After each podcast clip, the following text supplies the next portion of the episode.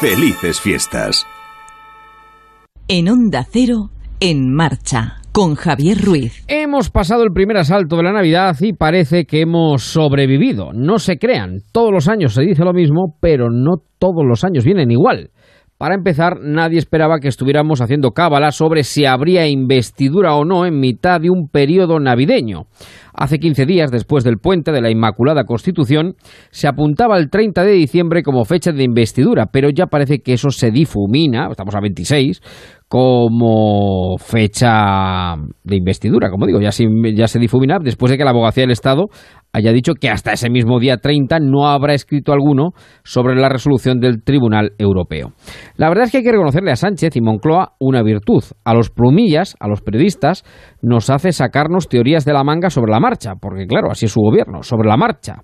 Que tose Junqueras, cuidado, que plañe el fugado, al loro, que la abogacía se esconde, al cadalso, todo estupendo y maravilloso. Ustedes, porque no se fijan, o nadie se lo ha querido contar. Pero en el portal de Belén de Moncloa, el niño es Sánchez, Herodes es Sánchez y los Reyes Magos, los tres juntos a la vez son Pedro Sánchez, Pedro Sánchez y Pedro Sánchez. Un hombre sencillo, tranquilo, que le gusta la normalidad de las cosas y de la vida. Y claro, si Sánchez es un hombre tranquilo, ¿cómo no vamos nosotros a regresar por Navidad? Al sosiego y tranquilidad de las cosas. Ponemos esta Navidad en marcha con contenidos dispares para darle forma a este jueves que está a punto de concluir. El día de San Esteban, primer mártir del cristianismo, o eso al menos cuentan las historias, festivo en Cataluña y Baleares. Y festivo siempre en la radio, porque la radio no cesa, no para, continúa su decurso normal, el de los días, las tardes, las noches, las madrugadas, porque fíjense, nos querían colar una investidura a los postres, con los turrones, pues está el tema como para irse de vacaciones.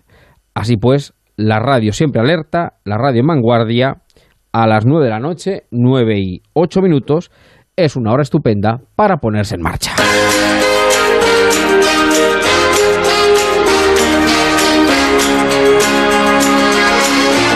En marcha, Javier Ruiz.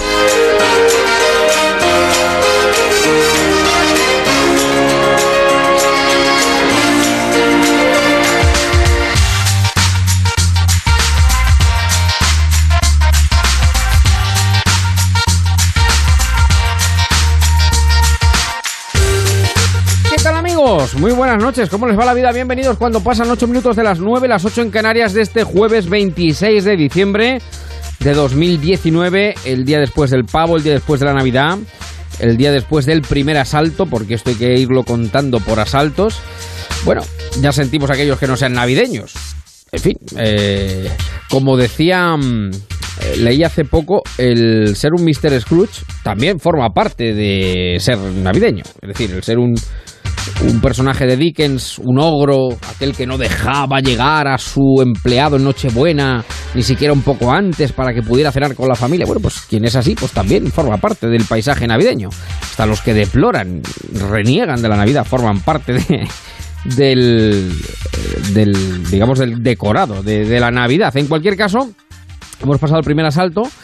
Vamos a por el segundo, que es la noche vieja. De ello, en parte, vamos a hablar esta tarde, tarde-noche ya del jueves 26, porque vamos a hablar de nocheviejas exóticas, eh, para pensarnos un poquito cómo pasar el día 31, pero también vamos a hablar de otras muchas cosas. Vamos a hablar del tiempo del automóvil. Hoy tendremos ondas sobre ruedas. Son días de mucha circulación, de mucho movimiento, como tener el automóvil a punto. Vamos a hablarles de una autora novel joven, Cruz Galdón, es un caso de éxito editorial. Vamos a hablar con Roger Domingo, que es eh, eh, uno de los eh, personajes que más saben del mundo editorial en España, del grupo Planeta, con el cual charlaremos y nos presentará precisamente a Cruz Galdón. Tendremos nuestra, nuestro lobby de, de última hora en, la que, en el que analizaremos la actualidad de este jueves, pero lo primero que hacemos, al primero que vamos a saludar esta noche en marcha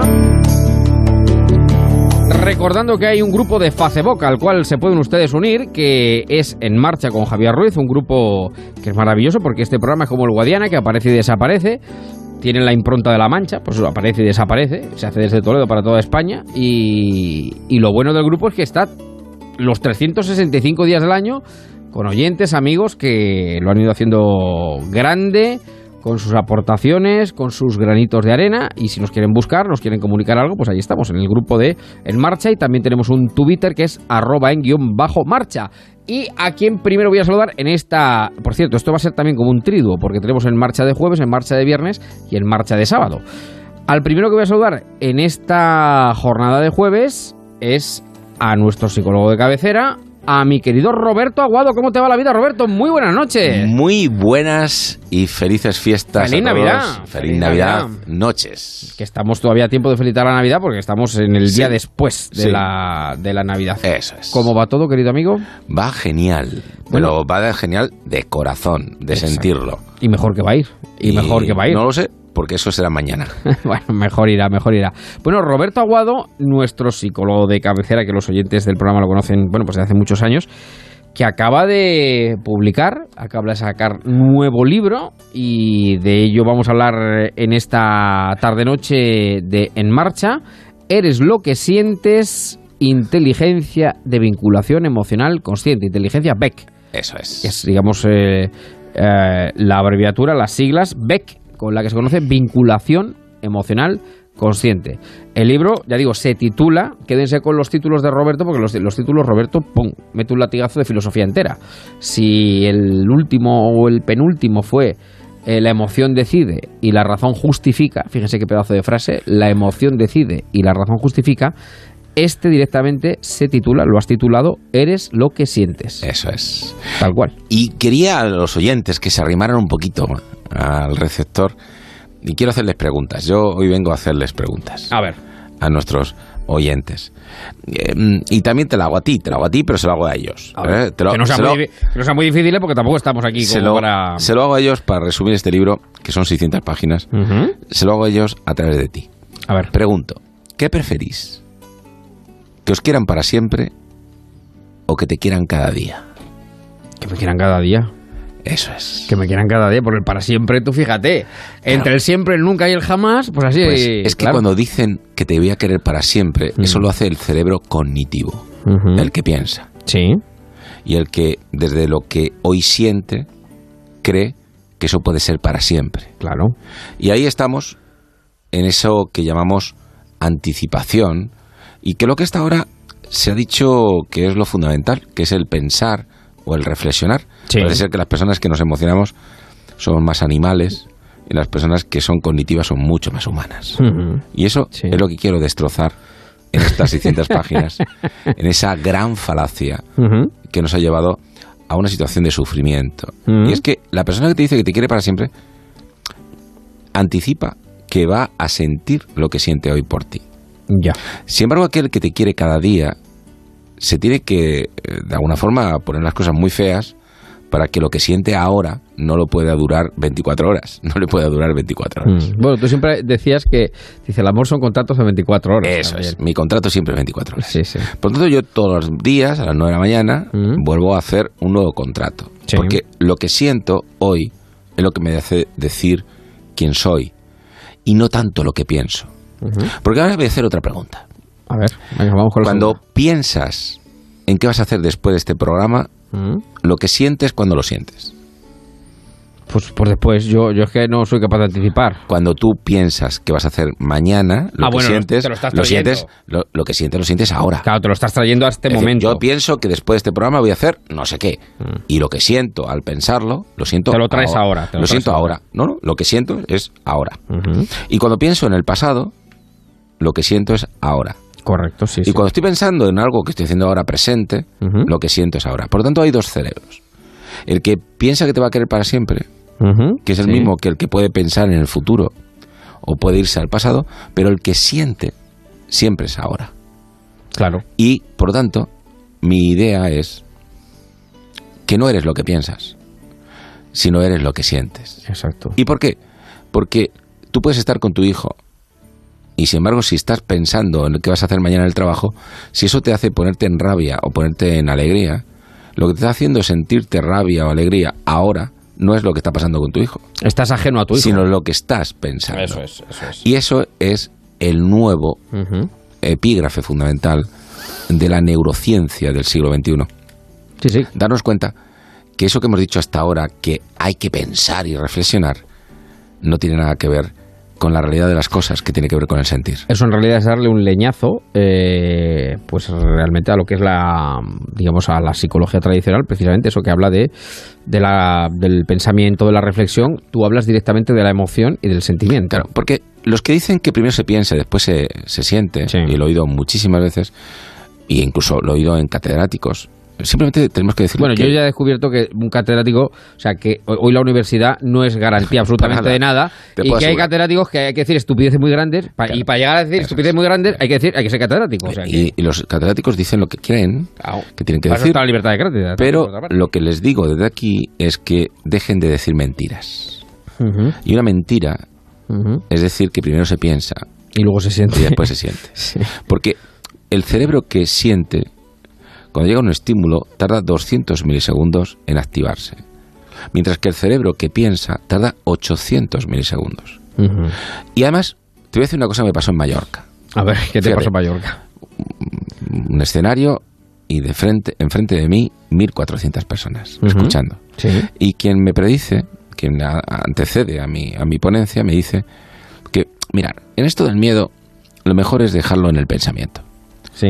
porque si lo hacemos emoción, la cosa ya se fastidia. Por lo tanto, vosotros quedaos ahí en el pensamiento y no os emocionéis, porque lo importante es no hacer que la cosa termine en emoción.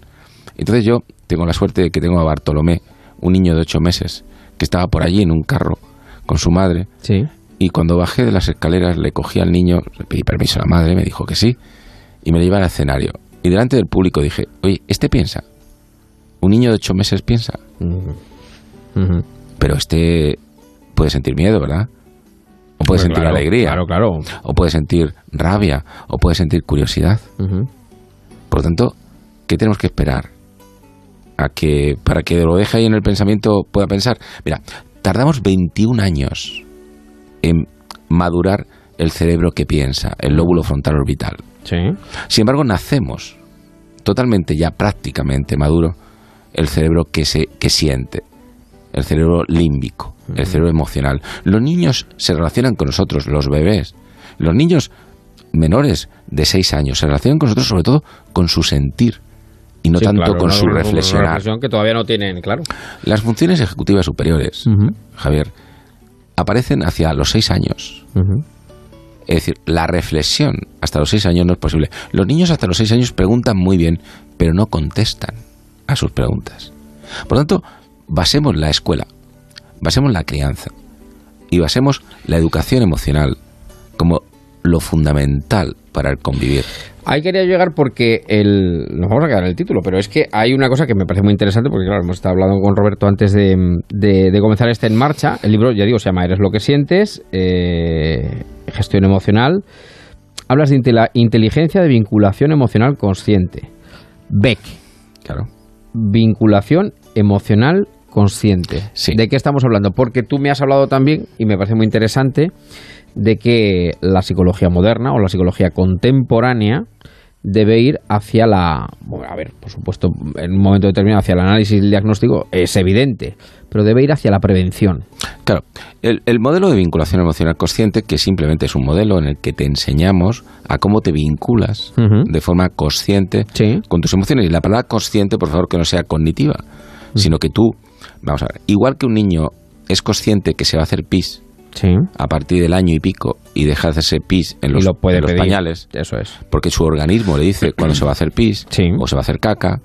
Igual que aprendemos eso, aprendemos a tener una relación con nuestras emociones. Y nosotros tendríamos que seguir enseñando en la escuela, Sí. no tanto a reflexionar, como a ser capaces de decirle a los niños que esa brújula que tiene interna, que es la de la emoción, Sí. es la que realmente importa. Porque cuando un niño pega un mordisco, lo importante no es el mordisco, sino habla, como va a, re- a- a- recomponer su situación con otros niños, es a lo mejor haciendo esa agresión. El problema es que el mordisco lo dé desde la rabia. Mm. Porque si un niño da un mordisco de la curiosidad, una persona da un mordisco de la curiosidad o de la admiración, que son otras dos emociones que hay que enseñarles a mantener, Sí. Ya deja de ser un mordisco agresivo.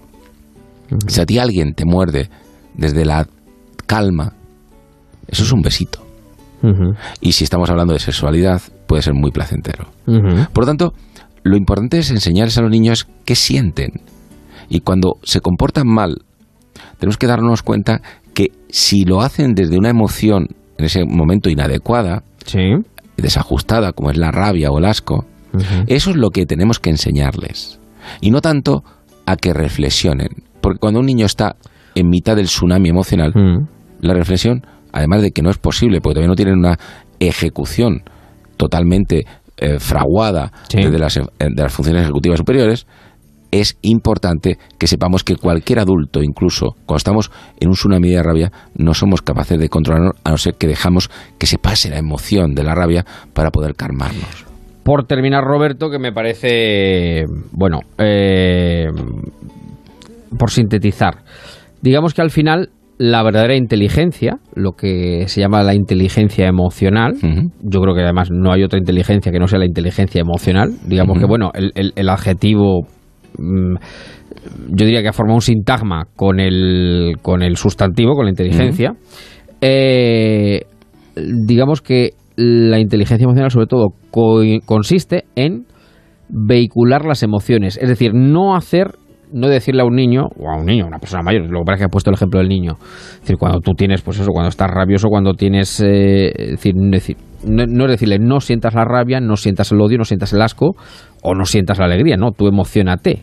Lo único que sé lo suficientemente inteligente como para canalizar adecuadamente esa emoción. Eso es, tenemos que darnos cuenta, por eso vinculación emocional consciente, cuál es la emoción que nos mueve como motor en este momento. Y si no es la adecuada, tenemos que hacer estrategias, un tipo, uno de ellos es el tiempo fuera, para poder conseguir que los niños, que las personas adultas no estemos eh, elaborando nuestras conductas desde emociones desajustadas.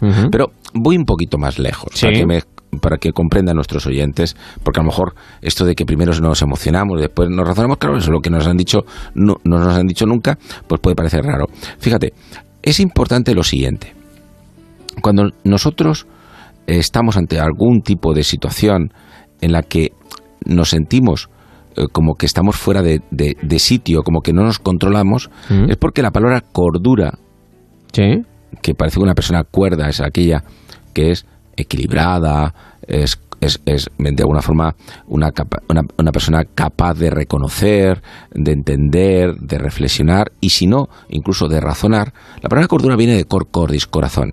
Exacto. La persona que está en cordura es la que tiene un ritmo cardíaco adecuado a la situación que está viviendo. Es decir, la emoción es la que regula tu latido cardíaco.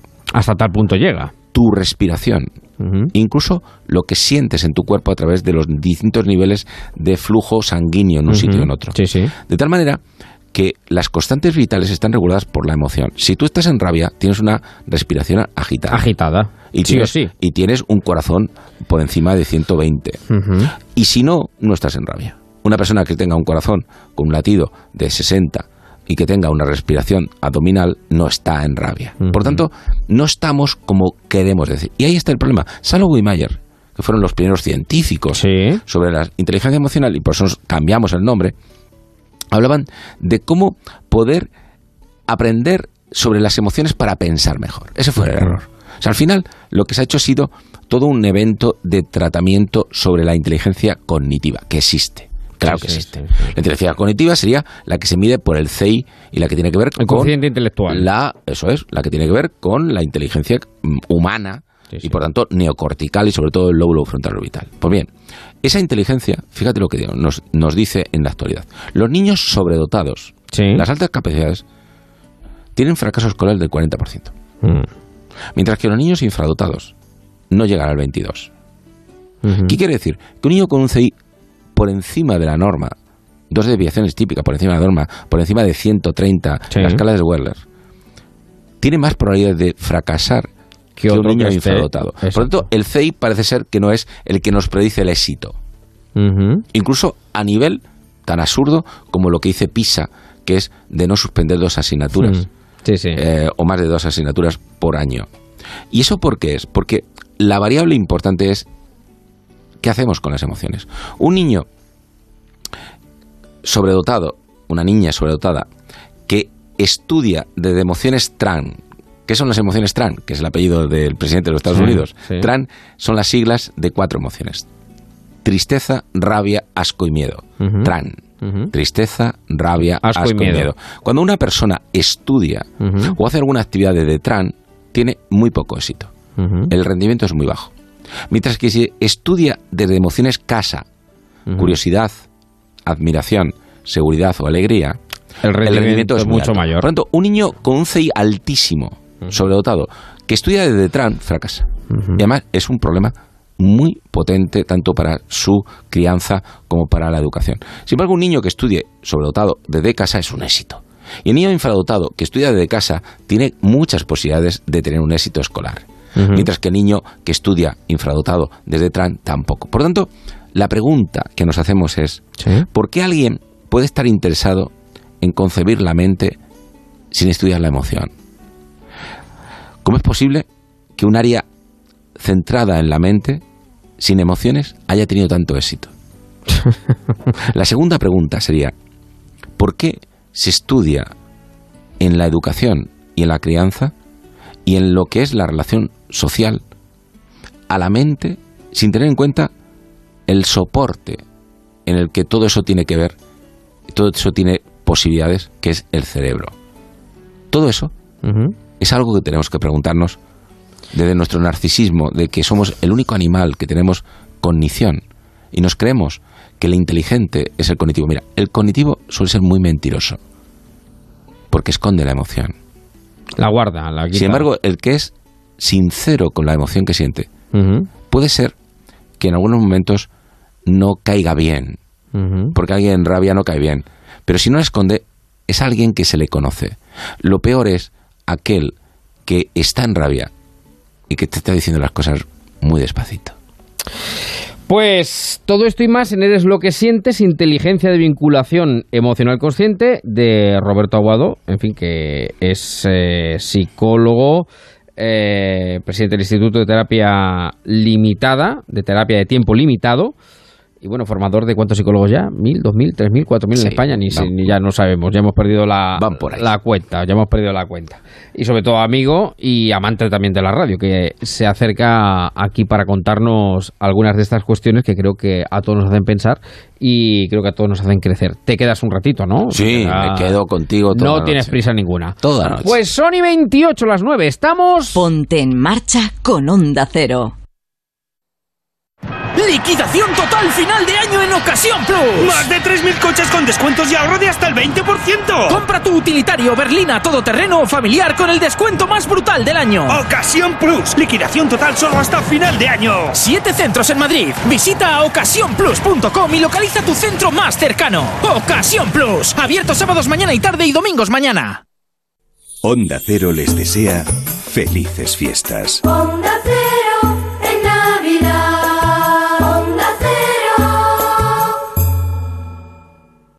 Gilmar presenta Villas de Tenmar 3, 30 viviendas unifamiliares adosadas con cuatro dormitorios en Boadilla del Monte, urbanización cerrada con vigilancia y amplias zonas comunes.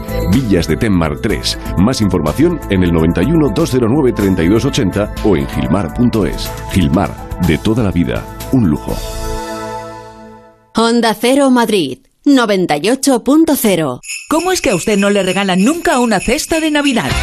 En Muebles Adama, por la compra de uno de nuestros artículos seleccionados, le regalamos una cesta de Navidad con jamón incluido. Muebles, colchones, sofás, los mejores precios de Madrid en Muebles Adama. Calle General Ricardo 190 o mueblesadama.com. Y dígale a Papá Noel que le traiga la cesta de Navidad de Muebles Adama. Onda Cero en Navidad. Felices fiestas. Onda Cero.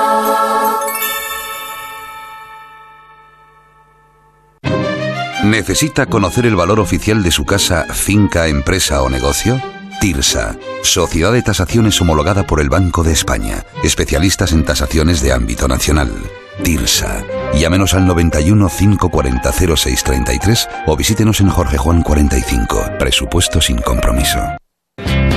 Un año más te hemos informado con rigor e inmediatez, Están sucediendo acontecimientos importantes en Venezuela, lo venimos contando minuto a minuto. Leopoldo López ha sido Ya está extinguido el incendio de Notre Dame de París, las llamas se han llevado la El aguja. rescate del pequeño Julen ha puesto fin a casi 13 días de trabajo hasta el... Irán finalmente le ha contestado a Florentino que acepta hacerse cargo del equipo. Nos has escogido por credibilidad, pluralidad y cercanía. Se aleja la posibilidad de Brexit duro. Es más, no hay que descartar otro referéndum en el Reino Unido. Estaremos atentos a la reacción del independentismo en las calles de Barcelona, convertida en escenario. Los chalecos amarillos y los taxistas franceses eh, es firme la intención de ustedes de bloquear la frontera. Gracias, un año más, por elegirnos cada día para informarte y entretenerte. Campeones del mundo por segunda vez. Oro para la selección española de baloncesto.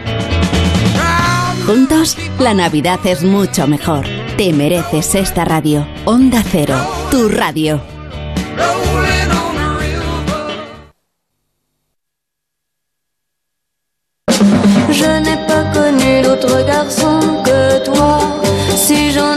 Ponte en marcha con Javier Ruiz. Pues son las nueve y media de la noche, que es una hora estupenda, ocho y media en Canarias, para seguir en marcha en esta tarde de noche ya, jueves del 26 de diciembre. Hemos vencido el primer asalto de la noche buena y ¿dónde, dónde vas a pasar tú la noche vieja, Roberto? Yo lo voy a hacer en casa, en casa, en, bueno, en el restaurante de mi hijo. Ah, bueno, pues entonces lo vas a pasar estupendamente. Pero por para quien no sea Roberto Aguado y no tenga un hijo con un restaurante, vamos a dar ideas, vamos a dar ideas.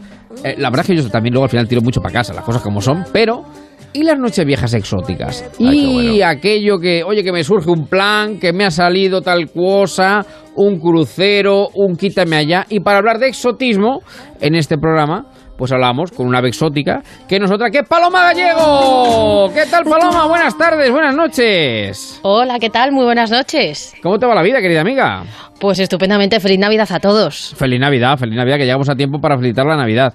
Sí. Eh, ¿Cómo ha ido el primer asalto? ¿Razonablemente bien? Pues la verdad es que muy bien. Mira, Roberto tiene un hijo que tiene un restaurante y yo tengo la suerte de tener una familia que no lo tiene, pero que cocina como si tuviera un restaurante. Como o sea si lo que tuviera, como si en lo el plano gastronómico ha ido muy bien, la Su verdad. madre es mejor, ¿eh? Su madre Sí, es mejor. que sí, todavía. sí, sí. Bueno, oye, hay muchos, digamos que muchas posibilidades de Nochevieja. Evidentemente está la más clásica, la más normal, que es pasarla en casa.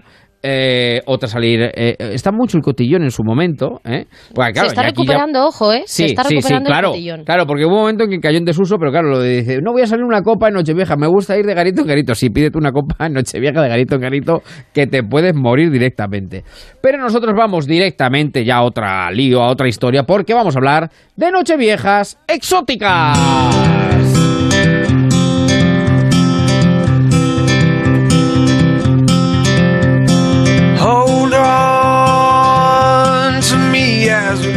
Porque a nosotros nos gusta viajar y proponemos diferentes alternativas. Además lo hacemos a una semana por si alguno no lo tiene claro todavía, Paloma. Pues sí, porque si se trata de pasar el último día de 2019 lejos de casa, las propuestas la verdad es que son infinitas, pero hemos elegido unas cuantas porque resultan exóticas, diferentes y porque además nos van a permitir descubrir lugares desconocidos para una gran mayoría, lugares sin colonizar. Sin colonizar. Vamos a escuchar algunos testimonios de viajeros que nos van a contar cómo resultó su experiencia en el extranjero, con o sin uvas, lejos del reloj de la Puerta del Sol, pero bajo unos magníficos fuegos artificiales o en mitad de la nieve. Y si este año ya se les ha hecho tarde, no se olviden de estas sugerencias para dar la bienvenida pues en 369 días eh, al 2021. Así que propuestas, por ejemplo, como disfrutar del fado en plena Navidad, que por ejemplo Lisboa Anda. siempre es un éxito asegurado. Sorprenderá a los más pequeños de la casa con un viaje a Disneylandia o una buena ruta de vinos por la Rioja Alavesa, incluso visitar Venecia, aunque ahora esté de nuevo inundado, son planes muy adecuados para la época navideña, pero se repiten año tras año. Por eso hoy queremos ir más allá y vamos a encontrar unas ideas muy interesantes en la web viajesetnias.com. Nos van a ayudar a organizar un viaje además a medida y a situarnos eh, en mitad de un safari, en una recóndita playa africana o en Oman, eh, donde necesariamente hay que ir en invierno. Así que vamos a hablar de todo ello, de propuestas para pasar la noche vieja lejos de casa, con Noelia Gonzalo, que es responsable de producto de viajesetnias.com. ¿Qué tal, Noelia? Muy buenas noches. Hola, buenas noches y feliz Navidad a todos. Feliz Navidad. ¿Cuál es la noche vieja más exótica, más larga, más lejana que te has, eh, eh, que ha vivido. Yo la última y además justo hace ahora un, año eh, estaba por estas fechas, eh, bueno, volando de lo que es la zona norte de, Kenia, en la zona de la Equipia, en una reserva donde, bueno, eh, puedes encontrar todo tipo de, especies endémicas de la zona, desde jirafa reticulada, eh, cebra de grevi, eh, infinidad de, animales, dar paseos eh, a camello, haciendo el safari a camello, bañarte en un río donde no hay apenas gente recibir ahí lo que es la Navidad y el fin de año, bueno, pues volar a, a lo que serían las propias playas, por ejemplo, de, de Kenia, que son de arena blanca, infinita y además como, como la harina y con, bueno, pues de 25 a 28 grados el agua, yo creo que está bastante bien. Y esos fuegos artificiales de los que hablaba Paloma, pues tenerlos en, en mitad de la playa y con un, con un cielo estrellado que, bueno, sin duda África te, te da esa sensación de, de estar en el, en el paraíso y donde el tiempo se, se detiene y se para. Qué espectacular. Esto no, esto no sale solo en las películas, ¿verdad? Porque parece que esto lo vemos en las pelis, pero no es realidad. Pues sí, sí. Y Noelia, eh, esto es muy habitual, es decir, ¿qué nos gusta hacer en Nochevieja a los que viajamos fuera? ¿Qué se busca en esta época del año? Hay de todo. Nosotros en, en Viajes en Días tenemos desde clientes, yo tengo ahora unos chicos que marchan pasado mañana a lo que es la zona de Tanzania, que buscan algo diferente, no solamente playa, sino estar en mitad de, pues eso, de, un safari donde, como decía, el tiempo se para y van buscando el, el que disfrutar de la naturaleza, de algo totalmente diferente a lo que estamos acostumbrados. Al final, la nieve y demás está muy bien, pero yo creo que llega un momento en el que buscamos también el calorcito y dar envidia también a la gente viendo animales y unos atardeceres y una puesta de sol que son que son espectaculares. Lo más importante, Noelia, hay mercado para esto, es decir, porque cada vez es... Escuchaba hace poco, hace un ratito, decir que cada vez son más los que hasta en Nochebuena, que supone que la Nochebuena es la más familiar, la que se pasa más, eh, bueno, pues el rincón de la chimenea, tal, hay gente que sale fuera, digamos que la Nochevieja, eso ya está por descontado, que cada vez, eh, que, ya hace ya muchos años que, digamos que la Nochevieja es también un poquito, eh, pues cómo caiga este año, ¿no? Sí, pero bueno, es lo que decías tú, ¿no? El tema de la chimenea es algo que la gente se piensa que en África, por ejemplo, eh, es solamente calor y desierto, y no, es todo lo contrario. O sea, te puedes encontrar eh, toda la zona que os hablaba antes de la Equipia o Samburu, son zonas muy, muy verdes, ¿vale? Donde uno, eh, por la noche, el, el- el clima o la temperatura baja bastante y necesitas de, de abrigo, y al final esa chimenea la tienes ahí.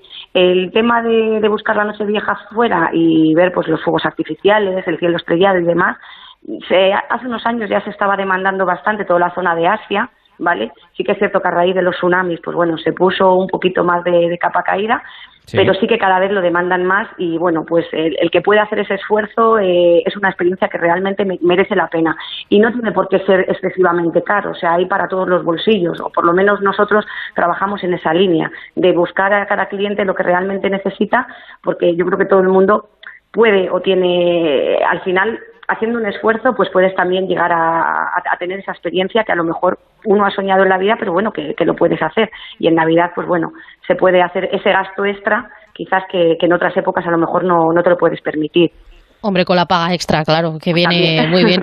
Dejamos los regalos y nos vamos de viaje. Y Noelia, hablabas de, de safaris y de destinos que son totalmente opuestos a, lo- opuestos a lo que estamos acostumbrados o viviendo eh, aquí en Navidad.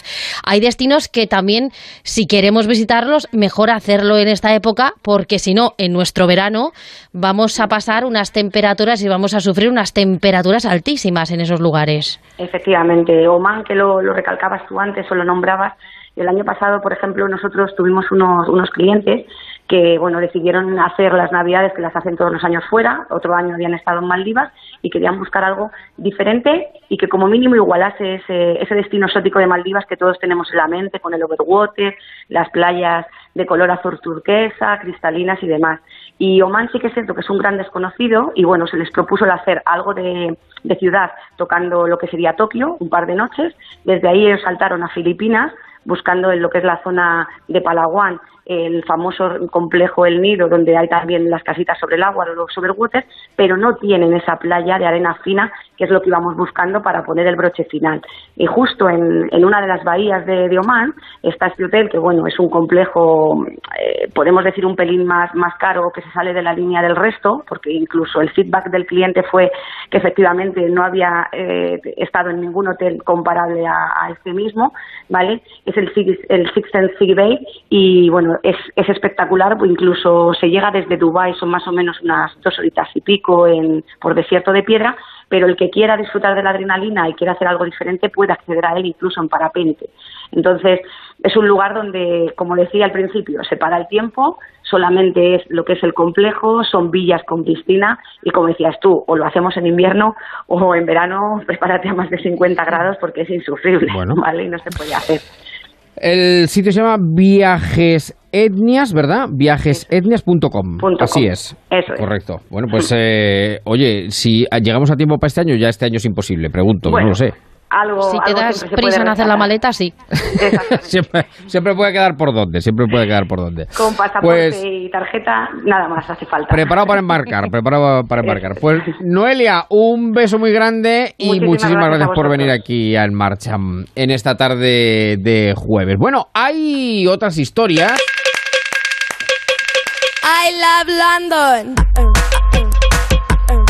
Hay otras historias, eh, bueno, que van parejas a la noche vieja y que nos hablan de historias de amor eh, que nos llevan al otro lado prácticamente del charco, ¿no?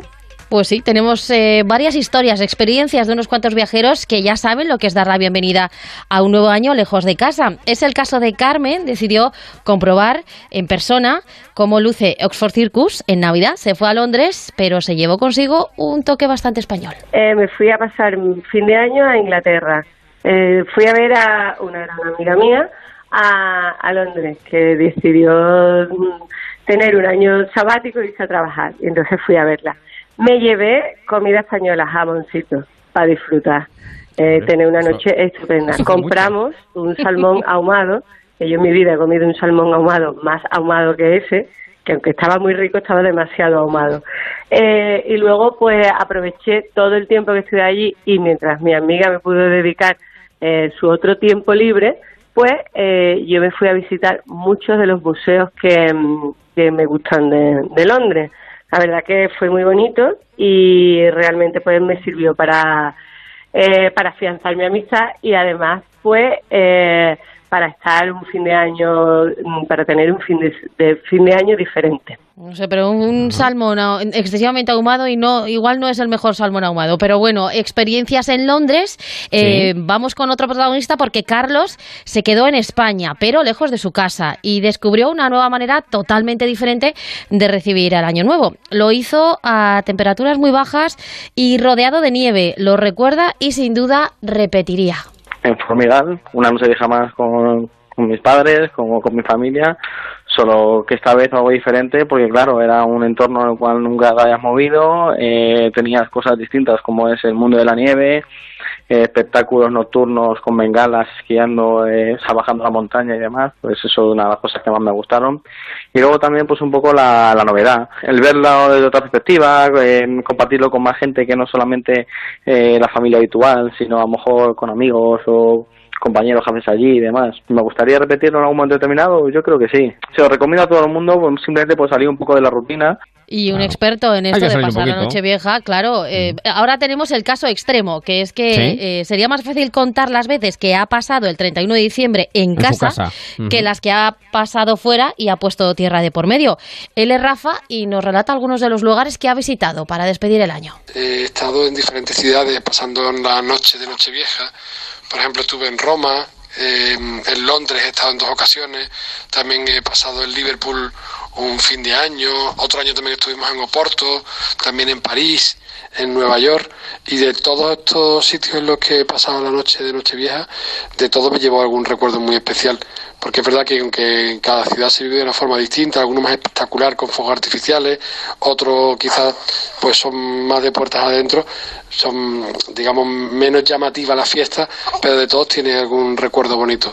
Así que yo recomiendo a cualquier persona que no haya salido nunca de su casa de Nochevieja, a que le den oportunidad y que también disfrute en alguna ciudad que, que seguramente no se arrepentirá.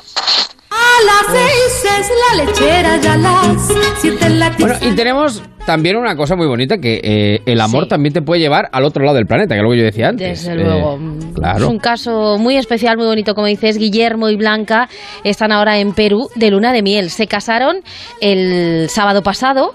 eh, les gusta esta época del año y sabían que les iba a permitir celebrar una boda diferente. Tanto es así que como regalo a sus invitados les entregaron bolas de Navidad eh, para el árbol eh, con los nombres de, de cada invitado y una participación de lotería que desafortunadamente no tocó. Eso ya lo sabemos. Bueno, ahora están en Perú. Allí van a pasar la Nochevieja.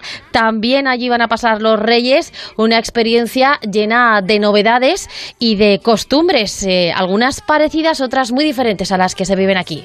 Nos encantaba casarnos en Navidad y con tan solo tres meses de antelación decidimos casarnos el 21 y bueno, y vamos a se comen uvas, llegada la medianoche eh, lo celebran con fuegos artificiales, música, bailes tradicionales y bueno, hay una tradición muy curiosa que nos ha llamado la atención y que es que alrededor de la, de la plaza, antes de llegar el nuevo año, todo el mundo se, se abraza y se da de la mano de la persona que tiene al lado, ya sea joven, adulto, niño, y empiezan a dar vueltas en sentido antihorario alrededor de la fuente y hay que dar siete vueltas en el hotel y bueno, y luego pues lo que la, la noche nos depare. Eh, Esta es su idea de pasar la noche vieja y más costumbres que tienen que ver que también con las maletas. En esto de momento no han tenido suerte. Otra de las costumbres que tienen aquí en Perú el día de Año Nuevo es que corren alrededor de, de- de la manzana de la Plaza Mayor con una maleta vacía para asegurarse de que el nuevo año que va a entrar van a hacer un viaje. Así que bueno, nosotros esperemos que lleguen nuestras maletas porque de momento no, no han llegado. Estamos hasta sin maletas. No las montaron en el vuelo que veníamos y, y aún no nos han llegado. Pero bueno, esperemos que para el día 31 ya, ya las tengan. Pues están igual de contentos con o sin maleta, porque para eso están de luna de miel. Y ya, para despedirse y para todos sus familiares y amigos que están aquí en España, este mensaje. Bueno, y ya para finalizar, desde Perú, Guille y yo deseamos un, Un feliz feliz 2020. Me voy de viaje solito, es lo que hoy necesito. Pues como hacen y dicen los peruanos, que además nosotros somos muy defensores de esto en el programa, que nos venga un 2020 lleno de viajes. Eh, porque viajar siempre es conocer, abrir los ojos y disfrutar de nuevas cosas. ¿Tú cuál es la noche vieja más exótica que has pasado, Paloma? Pues eh, dependiendo del nivel de exotismo que me pidas, pero mm, a nivel familiar, menos un año que estuve en Londres y que Bueno. fue diferente. Pero de momento lo he pasado siempre en familia porque es la noche que más me gusta pasar en familia. Pero no descarto algún día volar. ¿Tú, Roberto? Yo, yo es que siempre me quedo con, con mi vecino, que es el que es responsable de que la gente se vaya, que es un cotillón de verdad, eh, un cotilla, el tío, se llama Mariano. Y Ah, ¿cómo bueno. voy a dejar a Mariano yo solo? Pues felicidades, Mariano, ¿eh? Mariano es- Por entonces, retener a eh, Roberto No sabéis lo exótico que es Mariano. Y nada, no, por eso la gente se va de viaje para no estar con Mariano. Ah, pues, Hombre, con ese yo me nombre, ¿cómo no va a ser exótico? Lógicamente. uno que hace por dónde, uno que hace por dónde. Bueno, Paloma, pues, bueno, hasta Nochevieja todavía quedan 6-7 días, 5 días. Mañana te siento por aquí, estamos de vuelta, ¿de acuerdo? Muy bien, un beso. Un beso muy grande, gracias. Sony 48, las 9. Ponte en marcha con Onda Cero y Javier Ruiz. Esta Navidad, los tecnoprecios del corte inglés te hacen el primer regalo. Un descuento adicional del 15% en una selección de robots aspiradores Rumba y Robot por compra superior a 20 euros en Hipercor o Supermercado El Corte Inglés. El Rumba 676 que cuesta 349 euros se queda con tu ticket descuento en 199,75. Consulta condiciones en Hipercor y El Corte Inglés hasta el 31 de diciembre. Me cambié a la mutua el día que miré el recibo de mi seguro y me bajaron el precio, pero pensé, ¿y luego qué? Y luego tuve un problema y me lo solucionaron en una sola llamada. Vente a la mutua y te bajamos el precio de cualquiera de tus seguros, sea cual sea. Llama al 902-555-485. 902-555-485. ¿Y luego qué? Vente a la mutua. Condiciones en mutua.es.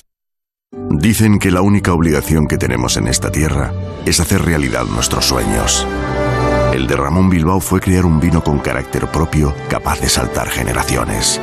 Hoy, ese sueño sigue vivo en cada botella de Ramón Bilbao. ¿Te atreves a descubrirlo? Bodegas Ramón Bilbao. El viaje comienza aquí. Este año regala contenidos originales exclusivos, los mejores programas para verlos antes que nadie y las mejores series de siempre. Y sin publicidad. Esta Navidad regala a Player Premium. En marcha. Onda Cero.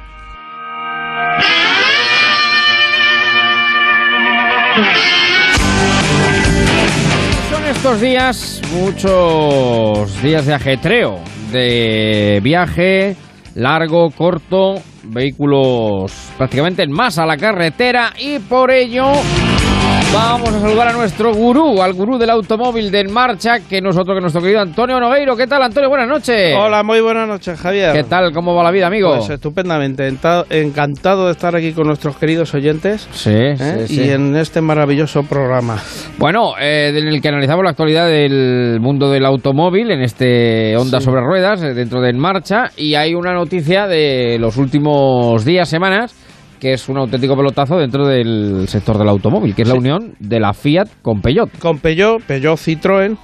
Eh, aquí, Javier, es una gran noticia para España porque Sí. nace un, un nuevo gigante. Fíjate que hace el, el, el ranking de fabricantes en el mundo se coloca el cuarto, ¿eh? el Sí. cuarto. ¿eh? Están teniendo por delante a la toda poderosa Volkswagen con todas sus marcas. Sí. A Renault, Nissan y Mitsubishi, que son un- otro grupo, que Sí. es el segundo. Toyota, que ella va por sí sola porque es, es inmensa en todo el mundo. Y aquí aparece Peugeot, o sea, Fiat, Peugeot. Citroën. Sí. Date cuenta que, que Fiat lleva Abarth, Alfa Romeo, Sí. la propia Fiat, Chrysler, Doge, el Doge, que en, Estados Unidos se vende muchísimo, Ujú. Jeep, Lancia y Maserati. Y Peugeot, bueno, pues aporta Peugeot, Citroën, Opel, Opel, que lo, ha, lo ha adquirido sí. ahora que hay unas sinergias entre ellos estupendas. Han hecho un vehículo ahora maravilloso, eh, que es el, el Opel Corsa y el 208, que es el mismo vehículo, Javier, el mismo vehículo, pero con unas diferencias asombrosas y son dos coches absolutamente maravillosos. Los Vauxhall también, que se van a fabricar en, en Inglaterra, y bueno, las cifras son de escalofríos, son de escalofríos Sí, lo sí, que sí, tienen.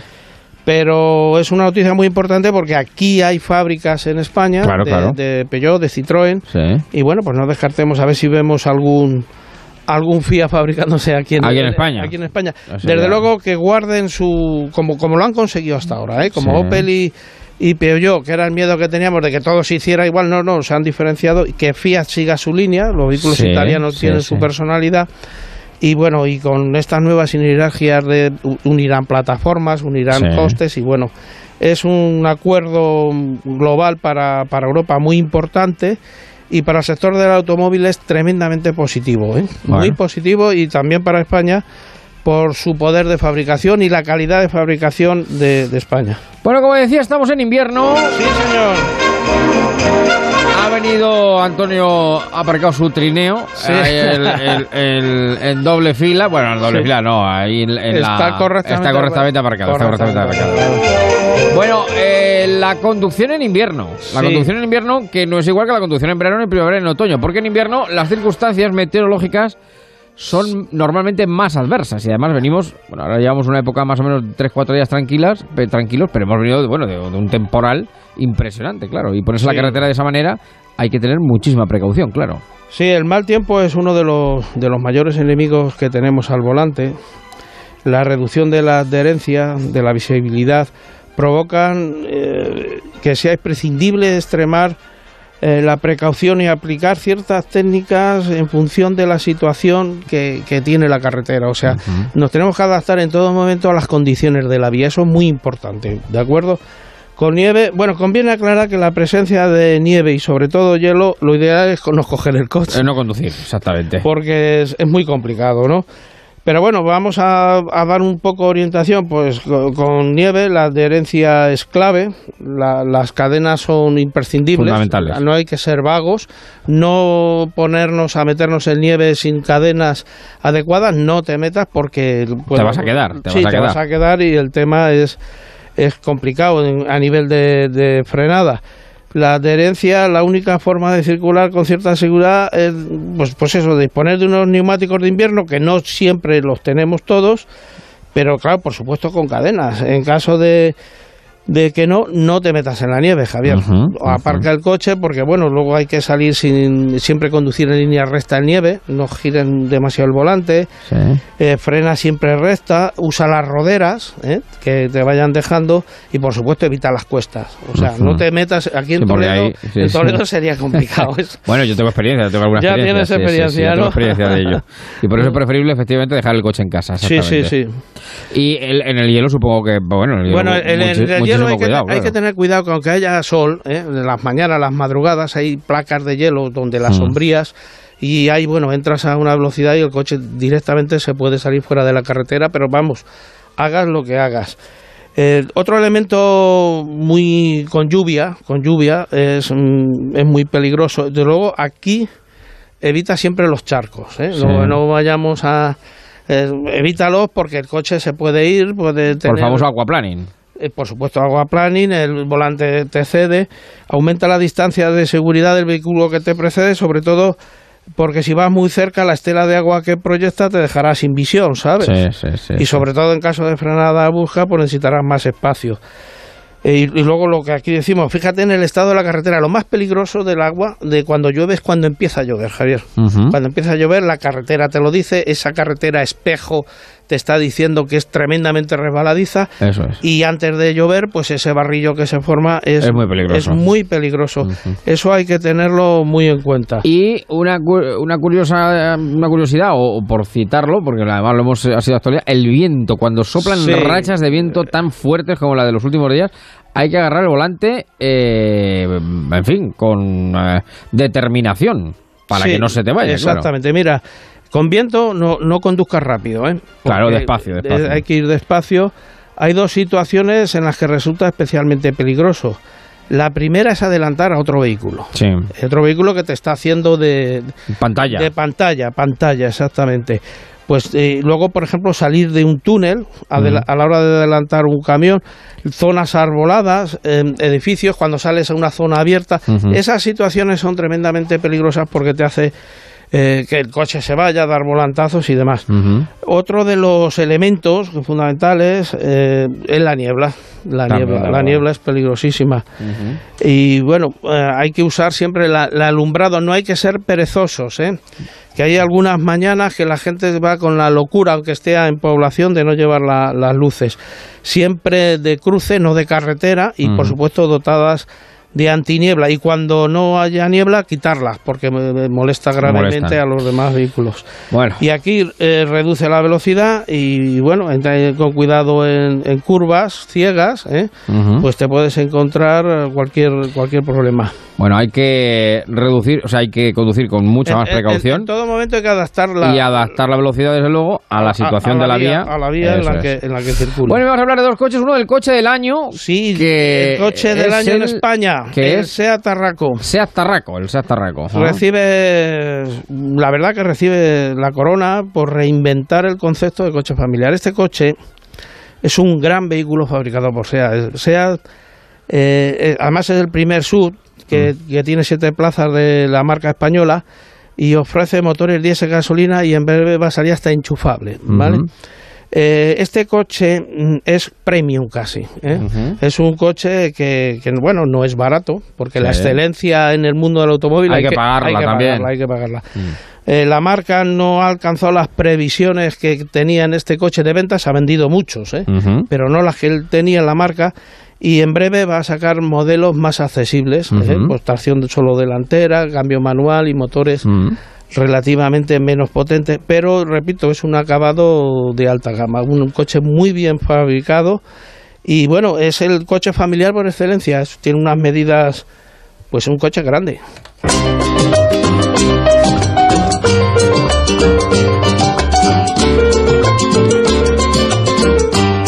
Pues coche del año, querido Antonio, nos quedamos pendientes hablando, íbamos a hablar del golf, pero se nos echa el tiempo encima. Llegan los servicios informativos de las 10 de la noche, las 9 en Canarias, el golf que vuelve, ya hablaremos de ello en otro momento. Querido Antonio, muchísimas gracias, cuídate mucho. Y saludamos, saludamos a los amigos del Facebook que están de pie y están dando guerra ya en ese grupo de En Marcha con Javier Ruiz, en Onda Cero. Ahí nos pueden encontrar y también en el Twitter, arroba en guion bajo marcha. Ahora noticias, luego otra horita más en marcha.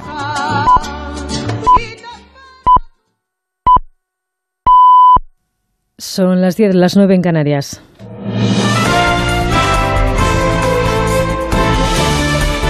Noticias en Onda Cero. Muy buenas noches. Este viernes se celebra el último Consejo de Ministros del año, presidido por Pedro Sánchez. Tras él, lo habitual es que comparezca el presidente de Gobierno para hacer balance de todo el año y someterse a las preguntas de la prensa. Es lo normal, pero en principio en esta ocasión parece que no lo va a hacer. Sí van a comparecer mañana Pablo Casado, que está de visita en Alicante, e Inés Arrimadas en Cádiz. Todo ello en medio de las negociaciones entre el PSOE y Esquerra de cara a la investidura y sobre las que hay muchas preguntas que hacer. Algunas fuentes hablan de que se mantienen los contactos discretos pero se mantienen entre ambas formaciones. Esta tarde hemos sabido además que Pablo Iglesias también se está reuniendo con Esquerra de cara a la posible investidura de Sánchez. Según confirma EFE, el lunes mantuvo su primera reunión formal en el Congreso con el presidente de Esquerra en el Parlamento de Cataluña, con Sergi Sabrià. También seguimos pendientes de la decisión de la Abogacía General del Estado sobre la inmunidad de Oriol Junqueras, una decisión que se retrasa, aunque es cierto que tiene de plazo hasta el 2 de enero. Por eso, la ministra de Defensa en funciones, Margarita Robles, reconoce que quizá no se conozca hasta la semana que viene. Y yo estoy segura, porque conozco a muchos dirigentes de Esquerra Republicana que tienen una formación jurídica y una formación jurídica importante, que ellos saben que unas cuestiones son las cosas de un procedimiento judicial y otras son las cuestiones políticas. Por tanto, las negociaciones que haya que hacer se dan siempre en el ámbito de pensar en el interés general, en un ámbito político, al margen de los procedimientos judiciales. El líder del PP, Pablo Casado, ha dicho este jueves que la abogacía del Estado representa los intereses de España y ha afirmado que es intolerable que la investidura del candidato a la presidencia del Gobierno de Pedro Sánchez esté pendiente del informe sobre un delincuente en referencia a Oriol Junqueras. La Audiencia Nacional, por su parte, ha acordado prisión eludible bajo fianza de 10.000 euros para un quinto miembro de los CDR investigados por terrorismo, una medida que ya ha dictado para otros cuatro imputados, después de que esta mañana se conociera que una jueza había decretado fianza para Ferran Jolís.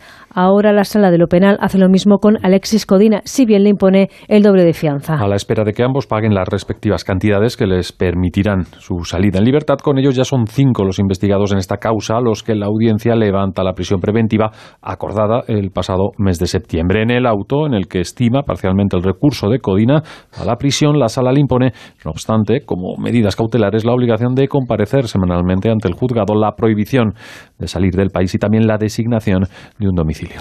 Esta tarde estábamos pendientes además de la declaración de la mujer y de una hija del hombre que falleció el día de Nochebuena en una piscina en Mijas, en Málaga, junto a otros dos hijos de 9 y de 16 años. La hija que ha sobrevivido, de apenas 12 años, ha dicho que ninguno de los tres fallecidos sabía nadar. El suceso, recordamos, ocurrió sobre la una y media de la tarde cuando, según testigos presenciales, la niña de 9 años tuvo problemas para salir de la piscina y su padre entró para socorrerla, pero él tampoco pudo abandonar el agua, por lo que el hijo de 16 años acudió a auxiliarlos y también se ahogó. Es lo que han confirmado las autopsias, que murieron ahogados. En cuanto al funcionamiento de la piscina, las primeras investigaciones apuntan a que no presentaba ningún problema de seguridad. El padre, que medía 1,90, falleció en una piscina que tenía como profundidad dos metros. En Madrid hoy se ha presentado el plan de seguridad de cara a la celebración de las campanadas de fin de año en la Puerta del Sol. Como ha ocurrido en años anteriores, a las 9 de la noche se va a desalojar la plaza para luego ir permitiendo el acceso por los lugares indicados tras comprobar que no se porta ningún objeto peligroso. Inmaculada Sanz es la delegada de seguridad del Ayuntamiento de Madrid. Bueno, es similar al que se hizo el año pasado. Lo que se hará es eh, mm, desalojar la plaza en torno a las, a las 9 de la noche para proceder luego a, estableciendo cuatro filtros a, en fin, a, revisar lo que puedan llevar las personas que, vayan a entrar luego a la plaza a través de los cuatro puntos de acceso que tendrá a partir de las 21 a 30 horas y, bueno, pues tratar de garantizar la, la mayor seguridad posible en un momento de gran aglomeración de personas. Vamos ya con la información del deporte con Alberto Fernández. Terminados los encuentros de Euroliga en el día de hoy de los equipos españoles. Derrota de Basconia con el debut de Dusko Ivanovic en el banquillo. Los vitorianos cayeron en Berlín contra el Alba 81 a 57 y victoria del Real Madrid en Atenas frente a Panathinaikos 75-87 es el undécimo triunfo consecutivo en Europa del conjunto de Pablo Lasso. Y en Premier League, último partido del día. En este Boxing Day, el líder el Liverpool va ganando al descanso en casa del Leicester por 0 a 1. El tanto lo ha marcado el brasileño Roberto Firmino. Es todo, la información vuelve a Onda Cero a las 11, las 10 en Canarias, en una nueva edición de La Brújula con José Miguel Azpiroz.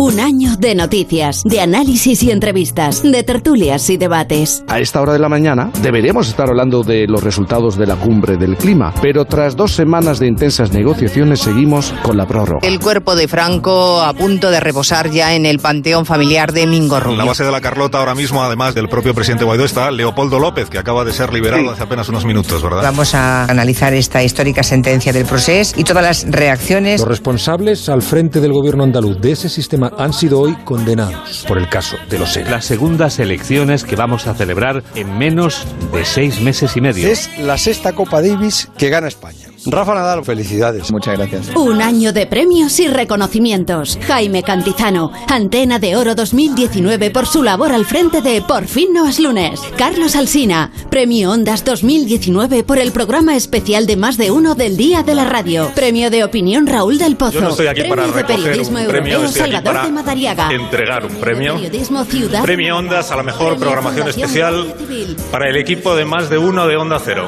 Enhorabuena. Gracias por elegirnos para informarte y entretenerte. Juntos, la Navidad es mucho mejor. Te mereces esta radio. Onda Cero, tu radio. Onda Cero. Felices fiestas. En Onda Cero, en marcha, con Javier Ruiz.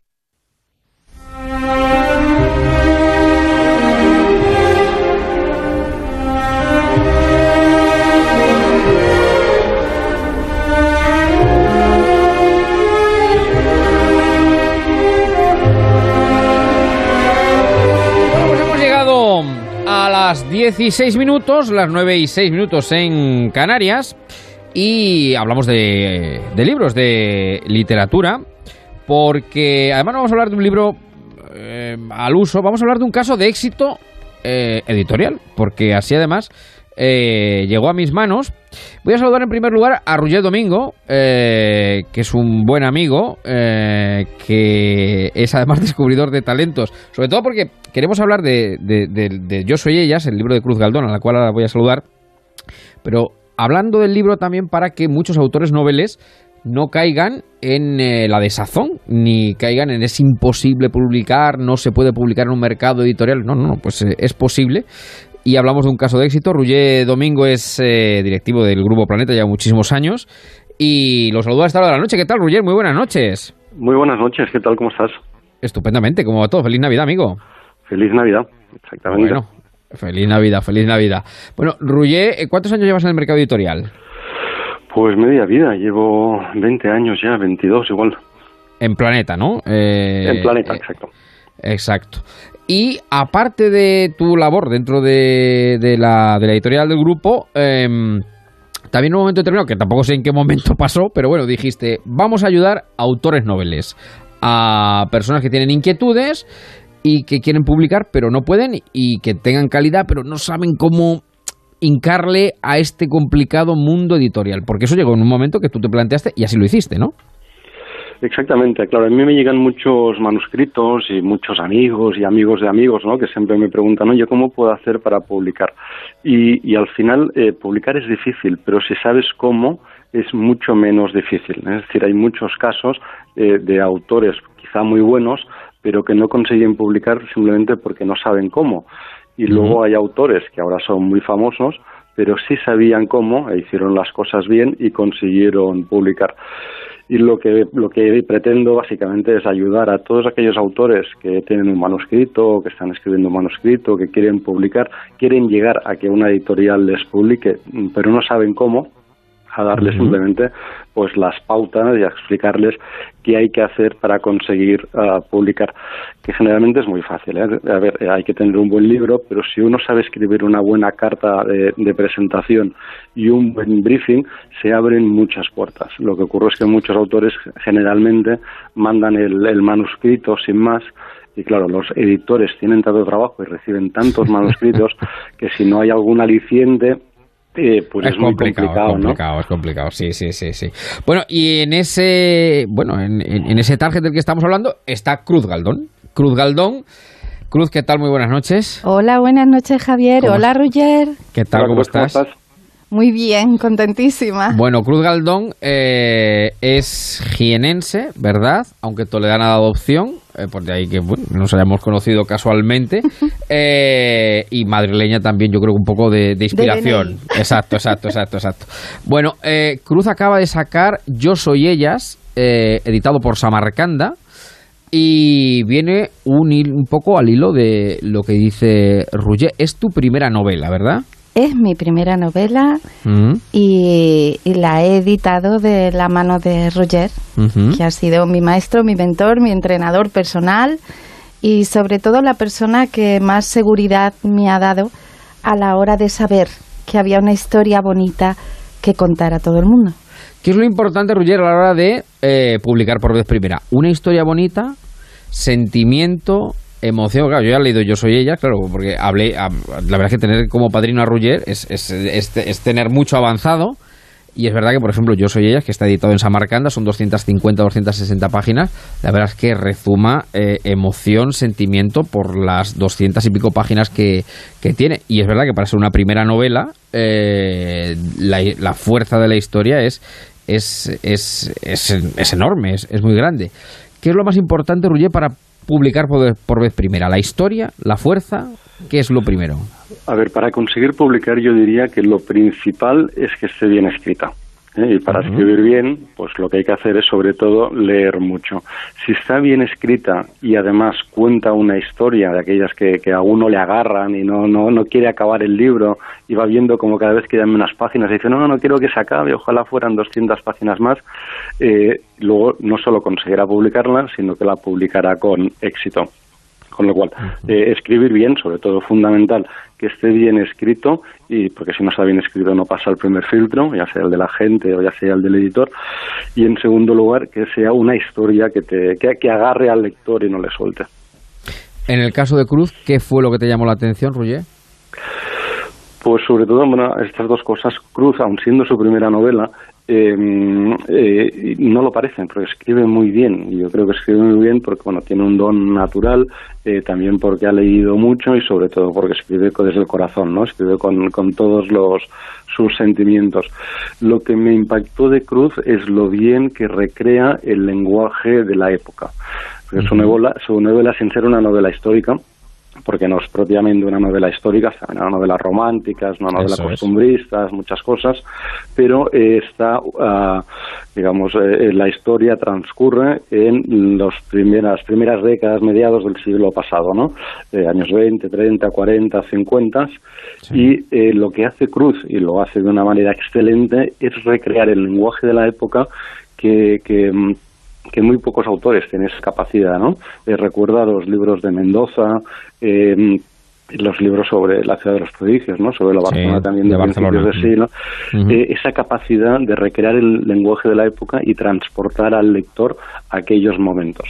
Tiene una secuencia, por ejemplo, de un casino de pueblo, el pueblo donde transcurre la historia. Sí, además al Eh, principio, de, las, de las primeras, sí, sí, sí. Sí, en las primeras páginas, exacto. Y claro, ves qué bien escribe, ¿no? Y eso, eso es lo que, lo que te llama la atención ya de entrada. Bueno, ya te digo que, te- que teniendo un buen padrino como Roger Domingo, que, que- que vamos a decir. Pero bueno, ahora le pregunto a la autora, ¿qué es Yo Soy Ellas? Yo ya me la he leído, porque ya te digo que yo, y fíjate que soy, yo soy selecto, ¿eh? porque yo me cansé ya de leer mucha novela y soy perezoso, ¿eh? Soy perezoso y sí que debo reconocer que es un latigazo eh, la novela importante, pues una historia de mujeres, eh, de una saga de mujeres eh, que se va prolongando en el tiempo eh, que tiene bastante sustancia. Pero bueno, ¿cómo te da? Porque hay que decir que Cruz es eh, se dedica al mundo de las finanzas Así es. y alejado, muy alejado del de la literatura, vamos. Nunca jamás habías hecho, ¿no? Nunca jamás. Pero eso no significa que interiormente no tuviera la necesidad de escribir. Y la necesidad de escribir nace cuando tienes muchas emociones. Sí. Y cada persona las manifiesta de una manera. En mi caso fue a través de la escritura. Y fue a través de la palabra porque considero que es la forma más bella de decir todo lo que duele y todo lo que te engrandece. Yo soy ellas es un libro de sanar almas, de quitar soledades y de hacer sentir. ¿Y qué fue lo que te llevó a Yo Soy Ellas? A contar la historia de tres generaciones de mujeres. Pues lo que la me saga, la estirpe de mujeres. sí. Lo que me llevó a, a escribirla fue mi propia necesidad de saber de qué estoy hecha. Sí. Y llegó a mis manos una carpeta vieja con un montón de cartas y documentos de mi familia donde encontré un espejo precioso donde mirarme Sí. y donde saber verdaderamente si aquella herencia transgeneracional, aquellas costumbres, aquellas formas de vivir, aquellas decisiones tomadas, verdaderamente estaban en mí y yo actuaba por ello. Eso comenzó como un testamento en vida para mis hijos, nunca con la pretensión de editar. Pero las causalidades de la vida hicieron que aparecieran en mi vida personas como Daniel Albors, como Ángela Rivas y, por supuesto, en última instancia, Roger Domingo, que confió en mí, yo confié en él y, y, bueno, ha hecho realidad el sueño de mi vida, no voy a mentir. Que es publicar, que es publicar. Claro. Que es publicar. Está en Samarcanda. ¿Por qué Samarcanda, Rullé? Eh, también les, les, eh, también les eh, asesoras un poquito de, de por dónde pueden publicar, ¿no? Entiendo. A Samarcanda. Eh, no, no, no, bueno, somos, tenemos una buena relación y, y yo les ah, sé, sé que, que buscan y sabía que en un momento dado buscaban novelas ah, porque habían empezado con Samarcanda, con esta línea de ficción y que además estaban interesados también, ellos son del grupo Lantia, que está radicado en Sevilla y buscaban autores andaluces. Claro, al ser ah, Cruz también de Jaén y ellos buscar novela, pensé que podía, podía ubicar bien. Pero bueno, básicamente se publicó en Samarcanda porque se mandó a, a varias Sí, editoriales, fue la primera que Y contestó. fue la primera que contestó. Y contestó enseguida, además en tres días dijo que sí, que le había encantado y adelante. ¿Y cómo es el método? Que no me acuerdo cómo se llama el método. Eh, Mapea. Mapea. ¿Qué es el método Mapeo, Roger? Pues el método Mapea es un curso, es un curso online, que es parte online, parte presencial, que básicamente ayudo a las personas a saber cómo escribir un buen libro, cómo conseguir publicarlo con una editorial y una vez publicado con una editorial a convertirlo en un bestseller. Y explico todos los pasos a seguir para conseguir lo que muchas personas como Cruz eh, pues quieren, ¿no? que es escribir un buen libro, sea novela o sea ensayo, eh, conseguir publicarla con una editorial y luego lo más importante, que se venda y que te lean. Claro, pues eso es lo fundamental. Bueno, te decía Cruz que tenemos una pequeña sorpresa al final porque eh, eh, aquí está Roberto Aguado. Roberto es psicólogo, hemos estado eh, durante la primera parte del programa hablando con él. Y creo que hemos hecho eh, un pequeño retrato ¿no? de Cruz, ¿verdad? ¿Es posible? Sí. Pues, eh, Un pequeño retrato. pues vamos a él si te parece. Cruz Galdón. Yo soy ellas. Es hora de desnudarse. Es una de sus primeras frases. Quitarse nudos. Eso es desnudarse. Es una mujer de un hombre. Su padre fue el primero. Llena de energía la relación en sus primeros segundos. El primer segundo ya es el primero y dice lo que siente desde la entraña que lo entrañable. Su entraña más cercana es su corazón. La emociona hablar de otras a través de ella. Es una medium de la empatía. Habla por todas las que no pudieron decir. Las pone voz. Sus uñas están limpias, no como las que tuvieron que agarrarse a la tierra y ensuciarlas. Y pudieron decir cosas en cartas, en cartas de barro, para hacer ese espejo que refleja una decisión, que es amar y amar es un derecho que todos tenemos para con el otro, la página 256. Después de preguntarse por qué soy amor y no otra cosa. Esa es Cruz Galdón y su obra.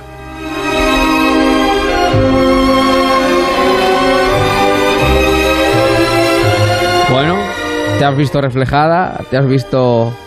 Sí, ¿no? Más o menos. Emocionada, no te voy a mentir. Bueno, hay que decir que yo, yo por terminar, Roger, eh, el libro ya lo leí. eh, el libro es emoción pura, ¿eh?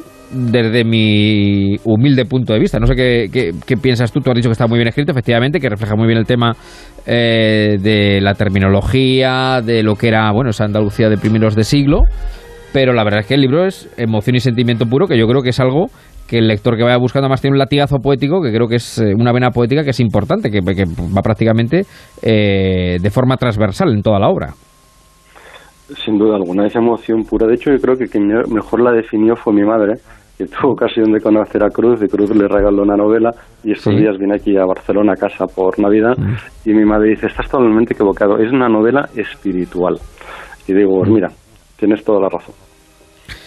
Bueno, pues Yo Soy Ellas, está editado en Samarcanda. Cruz, feliz Navidad. Yo creo Muchas que el, el 19 te traído un regalazo. Así que, y sobre todo queríamos hablar con Cruz para que sirva también de, o sirva de espejo para otros autores noveles eh, que es posible, que se puede llegar a publicar, cumplir el sueño. Como dice Ruller, si la historia es buena, si está bien escrita, se puede llegar. El mercado editorial es complejo, pero si tienes un buen gurú, como es el caso de Ruller, eh, que te pueda guiar, que te pueda asesorar, lo consigues. Y una historia fabulosa como es esta de Yo Soy Ellas, que además se lee de manera deliciosa en dos, tres tardes, sintiendo y viviendo. Pues enhorabuena Cruz por todo lo hecho, por todo lo conseguido. Y muchísimas gracias. Cuídate mucho. Muchas gracias a ti, feliz Navidad, feliz Año Nuevo y sobre todo que todo el mundo que quiera manifestar sus sentimientos a través de la palabra lo haga bien en un manuscrito, en una novela o simplemente en una carta. Ruller, un abrazo muy grande y muchísimas gracias por estar esta tarde con nosotros en marcha, esta noche. Un abrazo. Un abrazo, Javier. Hasta luego. Un saludo, buenas noches. Son y 20, las 10, las 9 en Canarias.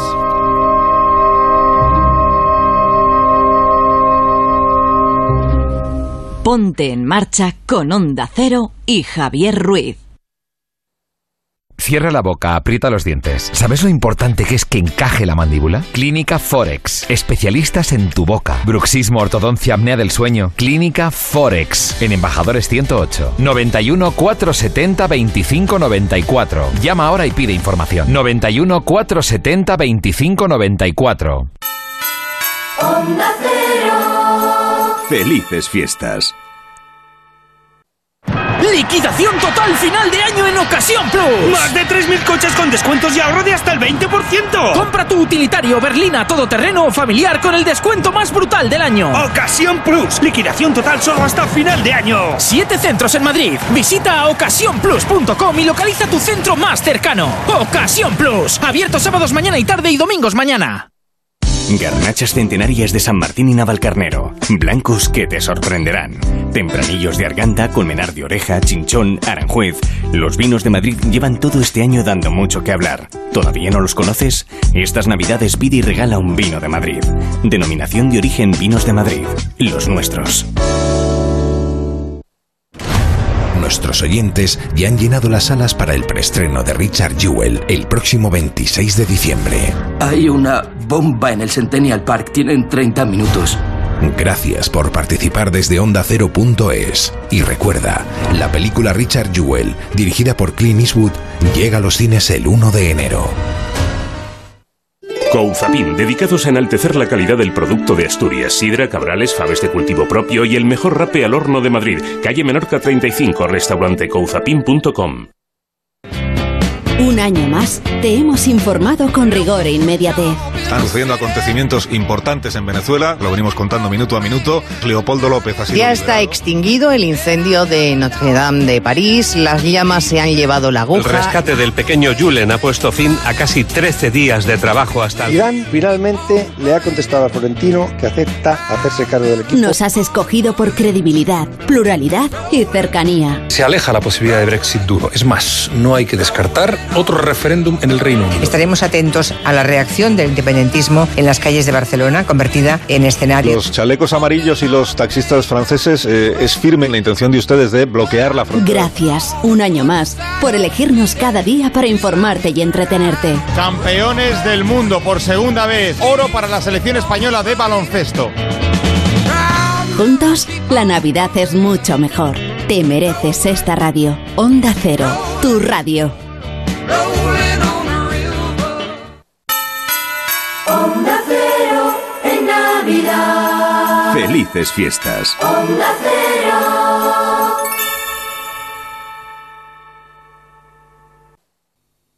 La rentabilidad del alquiler se llama Alquiler Seguro, única empresa que garantiza el cobro puntual de las rentas el día 5 de cada mes. Alquiler Seguro. Llama ahora 902 37 57 77. Alquiler Seguro. Protección a propietarios 902 37 57 77.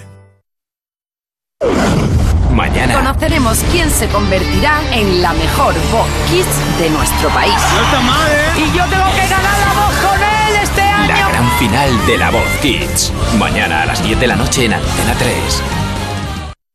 En correos sabemos que hay gente que se pide un bolso para Reyes.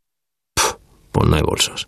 Con asas, sin asas, con asas largas, con un solo asa larga. Un bolso para el día a día, uno para ocasiones especiales. Un bolso negro, marrón, rojo. Marrón, pero no el típico marrón. De piel, de loneta, de nylon, con flecos que están de moda. Un bolso bolsa. Digamos que el margen de error es grande. Por suerte, nuestro servicio de devoluciones también. Felices devoluciones. Los nuevos tiempos llegan por correos. Ponte en marcha con Onda Cero y Javier Ruiz.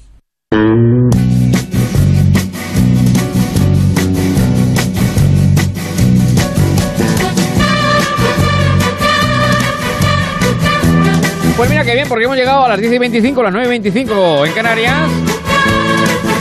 Sigue Roberto Aguado con nosotros desde el principio del programa. Muy buenas. Que por cierto, voy a saludar a los oyentes del Facebook porque Rafael, eh, Rafa Rodríguez, nuestro buen amigo, ha colgado los libros tanto de Cruz como el tuyo en el grupo de Facebook. Germán, por supuesto, por ahí. Manolo, Piticlin, eh, En Marcha, Francisco eh, García. Gracias por el programa En Marcha con Javier Ruiz. Saludos desde Granada. En fin, a todos los amigos que están en el Facebook. Pues desde aquí les... en fin, Gabriel, que también lo estoy viendo por aquí. Silvia, pues a todos aquellos, darle las gracias por estar ahí de forma perenne, día, tarde, noche, haya programa o no haya programa. Es el tiempo del lobby.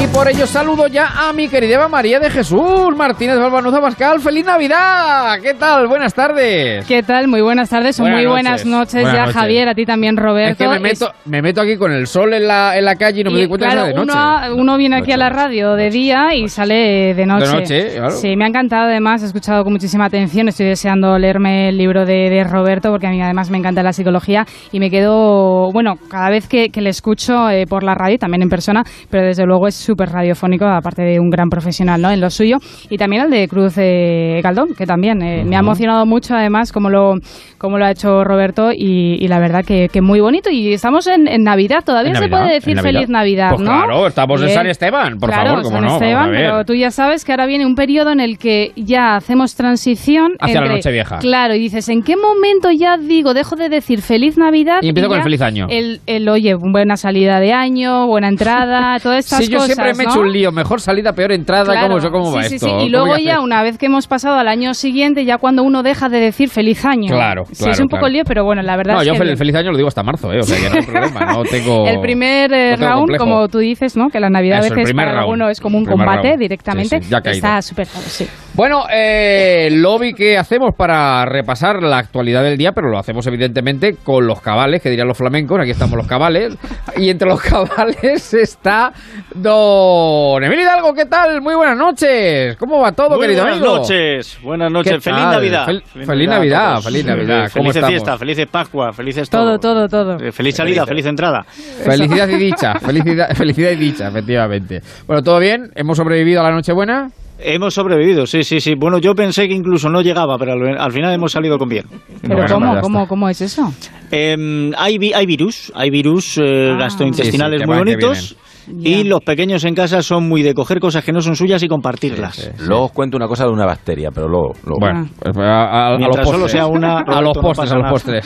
Señor Marido de Sebastián, ¿qué tal? Muy buenas noches. Pero ¿cómo andamos? Muy buenas noches. Eh, ¿Qué tal? eh, Feliz Navidad eh, también. eh, Feliz Navidad. Digo que estabais planteando esa cuestión que yo es verdad que de pequeño me la planteaba. Vamos a ver, ¿la Navidad pasa ya con el día 25? Claro. Porque no, la Navidad, tío, creo Ya que... lo eh, tiene que- claro, Sebastián, como dice que ya se lo planteaba. Ha reflexionado durante varios años Ya, sobre ya esto. lo tiene claro. Yo estoy deseando que me lo explique. Vamos a ver, vamos a ver. Y después de toda la paliza que nos meten desde septiembre y casi Sí, ya sí, agosto, Sí, sí, sí. sí, eh, sí. al pasar únicamente el día 25 ya se acaba la Navidad, mire, es como para... Que me devuelvan el dinero. co- para- oiga, Que me la devuelvan el dinero.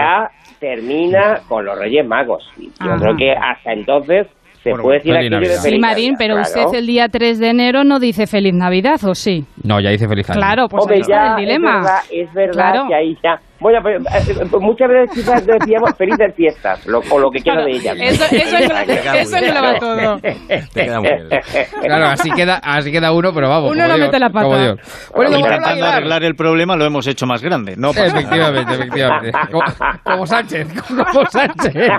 Don, don Manuel Aguilar, ¿qué tal? Muy buenas noches. Muy buenas noches a todos y feliz Navidad. Feliz Navidad, ¿cómo está, querido amigo? Pues mire usted, eh, la Navidad un poco extraña porque eh, como hay dos cosas típicas de Navidad, una es la familia y tengo a mi mujer y a mi niña en Talavera, me- por si están escuchando un beso fuerte. Ahora, ahora vamos para allá, ahora vamos para allá, si quiere le damos recuerdos y besos. Ah, bueno, pues, pues ya sabes, le dan un beso fuerte. Y lo segundo, no hay elecciones generales, pues la verdad es que me siento triste. Eso- eso- sin familia y sin elecciones generales, yo ya no más que queda que no programen qué bello vivir y esto Manuel, si a eso le sumamos ya que tenemos unas navidades a 20 grados, uno queda desubicado Sí, sí, completamente. es verdad. Por ahí en Andalucía eh, hace Manuel una temperatura muy Eso buena. tanto tiempo de playa como como hemos tenido un percance en una localidad a 60 kilómetros de Estepona. Es verdad, es verdad. En es Mijas, con esa familia que Sí, se va a sí. acordar de esas Eso Pero Sí, sí, eh, sí. respecto a lo que decís del tiempo, yo no sé vosotros, yo el, el, el día, el, el 24 a mediodía, estaba tomándome unos vinitos en Valdepeñas, cuando en una terracita, eh, en una terracita y en camiseta, o sea, eso es Sí, sí, sí, impropio sí, sí. completamente. Y además tengo que decir, tengo que decir que es que parecía más propio de las fiestas de aquí, las fiestas del vino, eh, ese tiempo que, que de La Nochebuena. No, de tiene que hacer frío. Ahora lo que Claro, está empeñado en que hay cambio climático y tenemos que pasar calor en diciembre. Pues ya está. Bueno, no, no- no vamos a entrar en este tipo de polémicas porque es una tontería, pero aclare usted, don Sebastián, que eh, la camiseta la llevaba ya antes de empezar con los vinos, que hay que hay gente que se pone de vinos y acaba hasta en ropa interior. No, no, no, es verdad, es verdad. Ya Bueno, salió de eh, casa, salió de casa. no le vi no le vi por ahí pero si usted se un- hizo o dio una vuelta eh, no cabía no cabía un, Un un alquiler. alquiler Di- O sea, usted Dice el día, el día de. Nochebuena. El día de Nochebuena, usted Nochebuena, estaba día de vino, Nochebuena. yo estaba trabajando. La- Es que ¿sabe qué Bueno, pasa? Que oiga, que yo noche- también estuve trabajando hasta que dejé de trabajar Sí, sí, pero yo, yo terminé más tarde, por lo Debería visto. de ser fiesta, ¿eh? El día 24 y el día 31. No, porque si no, no Porque- tendría ah, ese ya ambiente. Si no, no tendría ese pero ¿cómo, ambiente. pero ¿cómo que no habría ese ambiente? No, no, no, pero no, que, no. No, no, uno no, tiene no, que no, trabajar no, para no. tener ambiente. No estoy nada de acuerdo con eso que acabas de decir. No- ¿eh? hombre, por una cuestión muy sencilla, no es lo mismo salir de casa que no entrar. Claro. Si no, empezarían a celebrar el 23 y ya no habría nadie. Si quieres te lo digo más claro. No, pero- yo el día 24, el día 24 no trabajé y bueno, un ambientazo y el día 31, por ejemplo, que sí que me toca trabajar, oye, pues claro, uno sale Pues un ambiente después mayor, de trabajar un ambiente y pues mayor, sale claro. divinamente, yo pero oye, trabajo si uno los no trabaja yo casi que trabajo los mejor. días pero yo creo que estás con, deseando salir o sea de sales más sales con más ganas precisamente porque Sales currando, desatado ya, ¿no? Ya, ya, Sí, sí, ya claro. ha desatado, efectivamente. Ya veo que no hay muchas ganas de, de comentar la actualidad del día, pero bueno, vamos, Pero, vamos a pero vamos, a ¿cómo ello. vamos a comentar porque- este peñazo? Por porque- Dios. vamos Y a es ver, que pues, Pero si hay, se están pasando cosas súper divertidas. Oiga, Están que- hablando de navidades atípicas. ¿Hay algo más atípico ahora mismo que la actualidad que tenemos Es en verdad, nuestro país? es verdad. Un 26 de Afortunadamente. diciembre. Eso es verdad, eso es verdad, eso es verdad. Oye, Bueno, ¿por la Navidad qué juego dan, ¿eh? Porque mire Sánchez. Primero dijo que quería ser presidente antes de Navidad. Ahora antes de Nochevieja. Y ahora ya habla de antes de Reyes. Oye, ser puedo rey hacer para cumpleaños mi mujer, que el quiere ser rey 31 de enero. no lo entendéis. Sí, sí, sí. No, no, a ver, yo, pero yo te, yo, a ver, yo me pregunto, ¿qué es lo que hay, qué es lo que va a pasar para esa prisa? Que digo yo que si lleva año y medio esperando, no podrá hacer hasta después de Reyes, hombre. Año y a tres fastidiar cuartos. a, a medio país. Año y tres cuartos. No, no, sí, Vamos. vamos a ver. Bueno, bueno vamos al lío, vamos a ello porque Venga, tenemos vamos. materia que... ¿Empezamos? ¿Procedemos? Libre quiero ser, quiero ser, quiero ser libre, libre, libre quiero ser, quiero ser, quiero ser. Acabo de ver a Junqueras con Ah. una camisa amarrada en lo alto del ombligo. Yo sé que las navidades son fechas muy entrañables, pero hay que hablar de. Oiga, de en la Málaga no calidad. sueltan un preso, eh, no, pues es Semana Santa cuando sueltan un preso. El rico, que era cofradía de Jesús el rico. Jesús el rico. El rico. Y hay algunos, hay algunos que pasan esas fechas y navidades pues entre rejas, ¿no? Es el caso de Oriol Junqueras porque es verdad que ahora mismo la actualidad y los digitales, ¿no? Este repaso que, que hacemos miran con atención pues a este conglomerado, ¿no? In- del independentismo catalán, por llamarlo de, de alguna forma.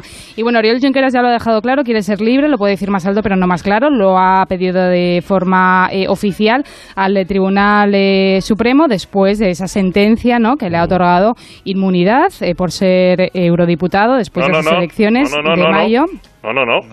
Inmunidad No, no. no, ¿qué? Inmunidad con retraso. Inmunidad lo que le está diciendo es que tenía que haber pedido permiso al Tribunal Supremo para realizar el procesamiento, pero el procesamiento una vez que la sentencia firme, eso no tiene vuelta atrás. Claro, Claro, eso es. Lo único que, lo único que todavía, todavía se tiene que, eh, bueno, eh, pronunciar en este caso la abogacía del Estado. Lo que ha dicho el Tribunal eh, Europeo, ¿no? De Justicia Europeo, es que Oriol Junqueras tenía derecho a esa inmunidad después de ser proclamado eurodiputado en las elecciones de mayo. Entonces ahora, pues se abre este debate del que no dejamos de hablar. Estamos a la espera de. Esto es esperando a Godot. Estamos Eso esperando a la, a la, es, a la eso es. abogacía. Ahora ya hay Estamos muchas interpretaciones. Oriol Junqueras y su abogado evidentemente entienden que eh, tienen que quedar eh, tiene que quedar Junqueras en libertad porque ya era gozaba Porque de esa inmunidad gana, sí. antes de que se celebrase, claro, efectivamente el Que- juicio que y lo- eso es lo que, ellos vistan, entienden. Que lo vistan como quieran. Es al terminar un partido y no se puede cambiar la decisión de un árbitro, van a cambiar la del Supremo. Eso ahí también hay razón que eso ya la sentencia es firme del Tribunal Supremo y no se puede cambiar, pero a lo mejor lo que está en debate Mi padre decía, quien pregunta lo que no debe, escucha lo que no quiere. Eso es. Y, y en este caso es lo que ha pasado con la, con la cuestión de prejudicialidad que ha presentado Llarena al Tribunal Superior de Justicia Europeo. Se ha preguntado y han intervenido y normalmente los tribunales europeos eh, vienen a decir habitualmente lo que le piden los gobiernos que digan y es una realidad. Mm. El caso es que todo esto se ha producido. eh, Eso es muy arriesgado, Aguilar, lo que ha dicho, pero bueno. No, no, no, no, no, no. Sí. Bueno, a ver, No, pero no bueno. tiene un criterio, Ruiz. El Tribunal Ya, ya, ya, de Justicia Europeo no tiene un criterio. Se ajusta Ya. directamente a la, a la soberanía de los, de, los, de los propios países. Por lo tanto, si al final va a Bueno, hay que preguntar decir a que el abogado, lo que quiere, que el abogado que lo eh, del, del Tribunal eh, de Justicia abogado. Europeo sí ya, ya se inclinó, se inclinó en esa posición, entonces ya directamente normalmente lo que hace el Tribunal Europeo es declinarse por esa opción Bueno, que y- tiene y- el abogado. y Entonces a, a todo la esto, novedad, pues, la novedad, claro, la la novedad, la es novedad que de hoy. estamos eh, pendientes de que se pronuncie la abogacía, abogacía del del, Estado. Estado. que es un, eh, una institución técnica y no política, aunque depende ahora fiscal. mismo Claro, ahora depende, eh, estamos a ver qué dice para ver qué hace Esquerra. ¿no? Entonces, la gran pregunta, la gran pregunta Sí. de todo el mundo es ¿cuándo se va a producir la investidura? vamos a ver, a mí lo que... cuándo tú vendrás.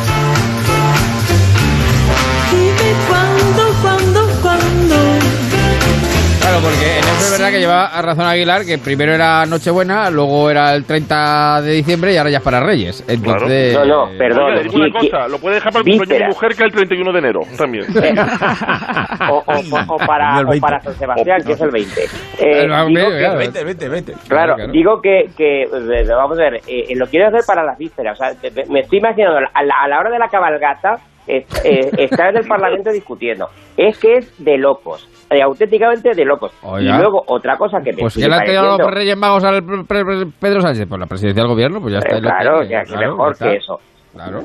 y luego dejar esto en manos de mm, oiga de un del, del consejo es que es que es eh, sigue siendo de locos es decir es que esa no es una eh, eh, es que eh, eh, eh, eh, eh, oiga los tribunales no hacen política el A ver, hay consejo que de Estado decir que en no hace realidad quien, política quien está dejando eh, que hable o está esperando la abogacía del Estado es Esquerra Republicana para ver qué, qué posición toma y, y de, y de esa posición problema, eh, Eva, es que negociar estamos- esa abstención, pero que nadie estaba esperando oficialmente la abogacía eh, del Estado para por- determinar una fecha para la investidura. Es Esquerra Pero- Republicana, pero- ha paralizado las negociaciones que- hasta, que, no se pronuncie Pero, la abogacía bueno, del Estado. porque que están sea dejando que Esquerra Republicana marque, marque los tiempos y marque Está, eh, está Esquerra como, como en Benú, no eh, vamos, como el no César, con el otra. dedo para arriba, para abajo, en medio.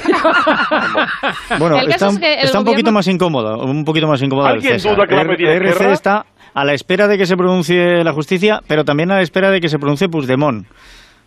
Como les dé por, por hacer un movimiento y convocar unas elecciones catalanas, el follón todavía va a ser mucho más grande. Va a ser todavía A mayor. ver, la claro, pregunta claro, con claro. Esquerra es si va a tener a la abogacía del Estado de su parte o no, pero lo que va a pedir es el indulto para los condenados y que haya un proceso de independencia, un proceso de referéndum. O sea, lo que va a pedir está claro y lo que va a pedir es que no tiene cabida en la Constitución. Otra cosa que le cabe es que Esquerra cree que va a tener mucha más fuerza si tiene a la abogacía del Estado de su parte, pero no hay más, ¿eh? Hay que decir que la abogacía del Estado en junio Mm. eh, es verdad que ya puso encima de la mesa que Oriol Junqueras sí que tenía ese derecho como eurodiputado eh, proclamado para recoger su acta en el Parlamento Europeo. Eso ya lo dijo la abogacía del Estado en junio. Que Entonces se entiende, se entiende que ahora vaya a ir más o menos en esa misma línea. El caso es que previsiblemente la abogacía del Estado va a hacer público esas alegaciones. Creo que, creo que para el 30. El próximo lunes El lunes 30, de 30. diciembre. Eso es, el gobierno se quería comer ya las uvas, el gobierno en funciones, el PSOE se quería com- comer ya las uvas con gobierno. Las Parece ser que no, Esquerra-.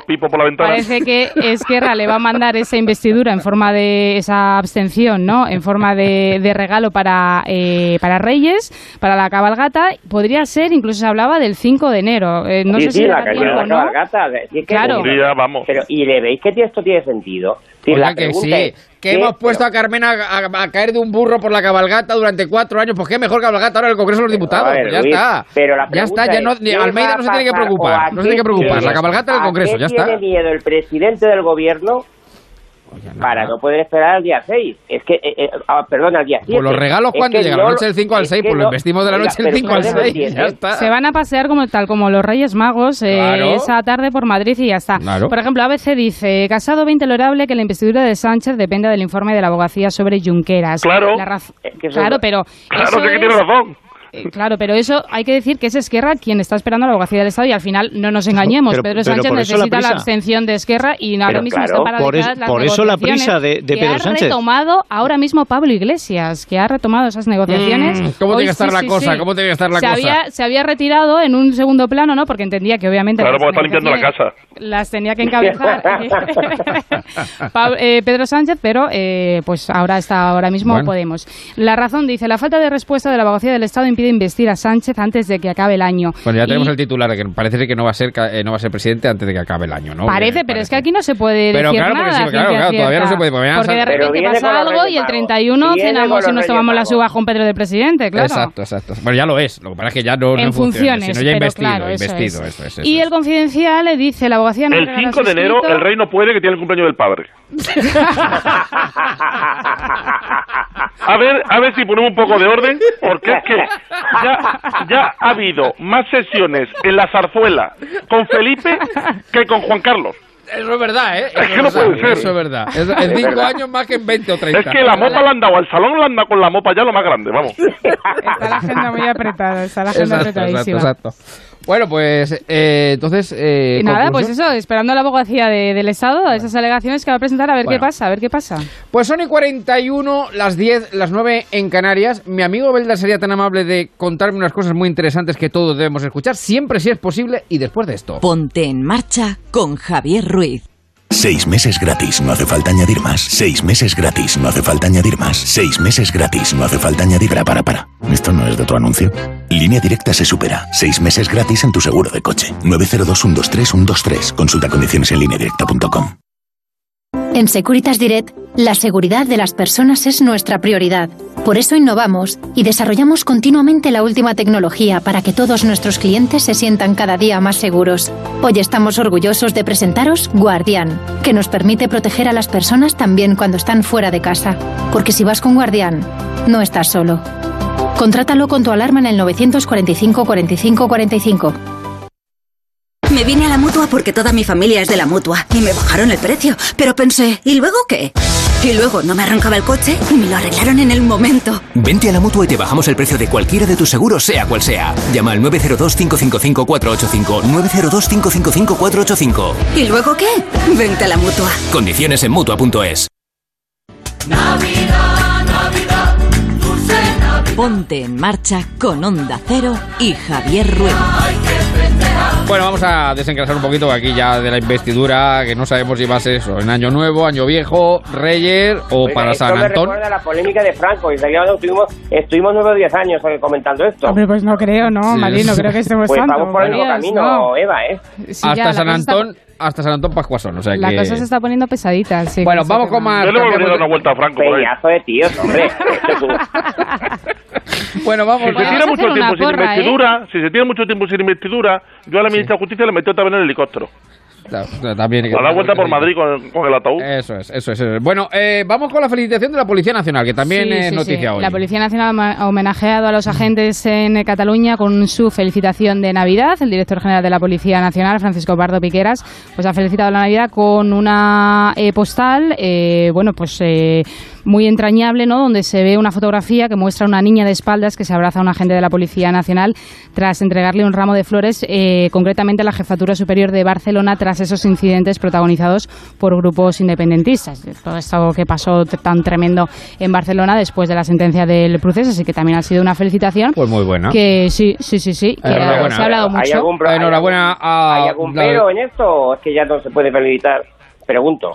Que si hay que, perdón. No, que no, no, que no sea algún pero. que sea algún pero. No, no, no, no, no, no, la elección, es muy buena. Han elegido, han elegido precisamente la imagen de la Policía ¿cómo Nacional de Cataluña. en. Cataluña, claro. Pensé que había de alguna polémica. Vale, vale. No, no, No, al revés, al revés. Se ha ensalzado un poco. Habrá alguno que le hayas cogido, que esté todavía dándole vueltas, pero... Por ello, sin lugar a dudas. Eso Bueno, pues desde aquí la felicitación al director general de la policía, don Francisco Pardo Piqueras, eh, eh, que, en fin, que ha tenido también el buen gusto de Mm. coger esa imagen Oye, para el- felicitar la Navidad. Sí. Digo que el que, el que a mi juicio sí es polémico, aunque tampoco es que sea nada nuevo, fue la felicitación de Torra, sí incluyó en esa felicitación, incluyó dentro de los países catalán a Baleares y a, a la comunidad sí, bueno. valenciana. Sí, pero ya la Torra ya, yo creo que ha caído en tal descrédito, o sea, Mm. fíjese que es, que es presidente, ¿no? De Pero una Torra me autónoma. recuerda- Pero es que ya, pero- claro, es llamar la atención. Torra- Cataluña ya va, es el territorio que hay entre dos paralelos. Es totalmente. A mí lo de Torre me recuerda a lo del a mundo vamos- redondo. a ver si va a resultar que vamos a ser todos catalanes, terminamos Sí, siendo sí, catalanes. Bueno, Unidos, Pues no, creo. claro. O sea, América. dentro mismo de los países catalanes, de los países catalanes, no se está Pero- todo de acuerdo. Los lo Torra me valencianos no tienen ninguna gana de ser catalanes. ¿Ustedes se acuerdan del 1-2-3? De Mera Gómez Sí, Kenny, claro, del sí, 1-2-3. sí, sí, sí. A- Aquello que decía... Bueno, el dice- señor el de Kiko Legar, ¿eh? Sí. Oiga, el- ¿se acordará usted? El No, no, mundo no. re- dice el mundo redondo y se demuestra así, pum, le daba un huevazo a la cabeza, señor. Torres, del mundo redondo y se demuestra así, pues ya está, Roberto, querías decir algo. Que- que- había- espérate que no te, ahora, ahora, ahora. No, antes lo de la bacteria, pero yo al final. Ah, bueno, ah, bueno, ah, bueno, pues la ahora no, pero no, que pensaba que habías pedido la. No, la no, no, no, nada. Bueno, bueno, bueno. ¿Por O sea, le están hablando- la asociación y cuando habla de Torra le Eso iba a decir? Eso es. Hablando de Torra, tenemos a la bacteria. Asociación de ideas. Sí, sí, sí. Bueno, eso ahora después. Bueno, porque de la felicitación de la Policía Nacional. A las luces de Vigo y de nuestro Sí, buen porque amigo ya, eh, Abel Caballero, sí, ¿no? sí, Un sí, crack, ¿eh? porque se ha convertido ya casi en un líder mundial. Él dice, él mismo se dice que es uno de los alcaldes más queridos de Europa. Bueno, pues ha cogido tal protagonismo las luces de Navidad que vas a Vigo y parece aquello que es una feria constante que eh, le han dedicado un artículo en el New York Times. Abel Anda. Caballero, sí, sí, sí, ha cruzado fronteras, ha cruzado fronteras.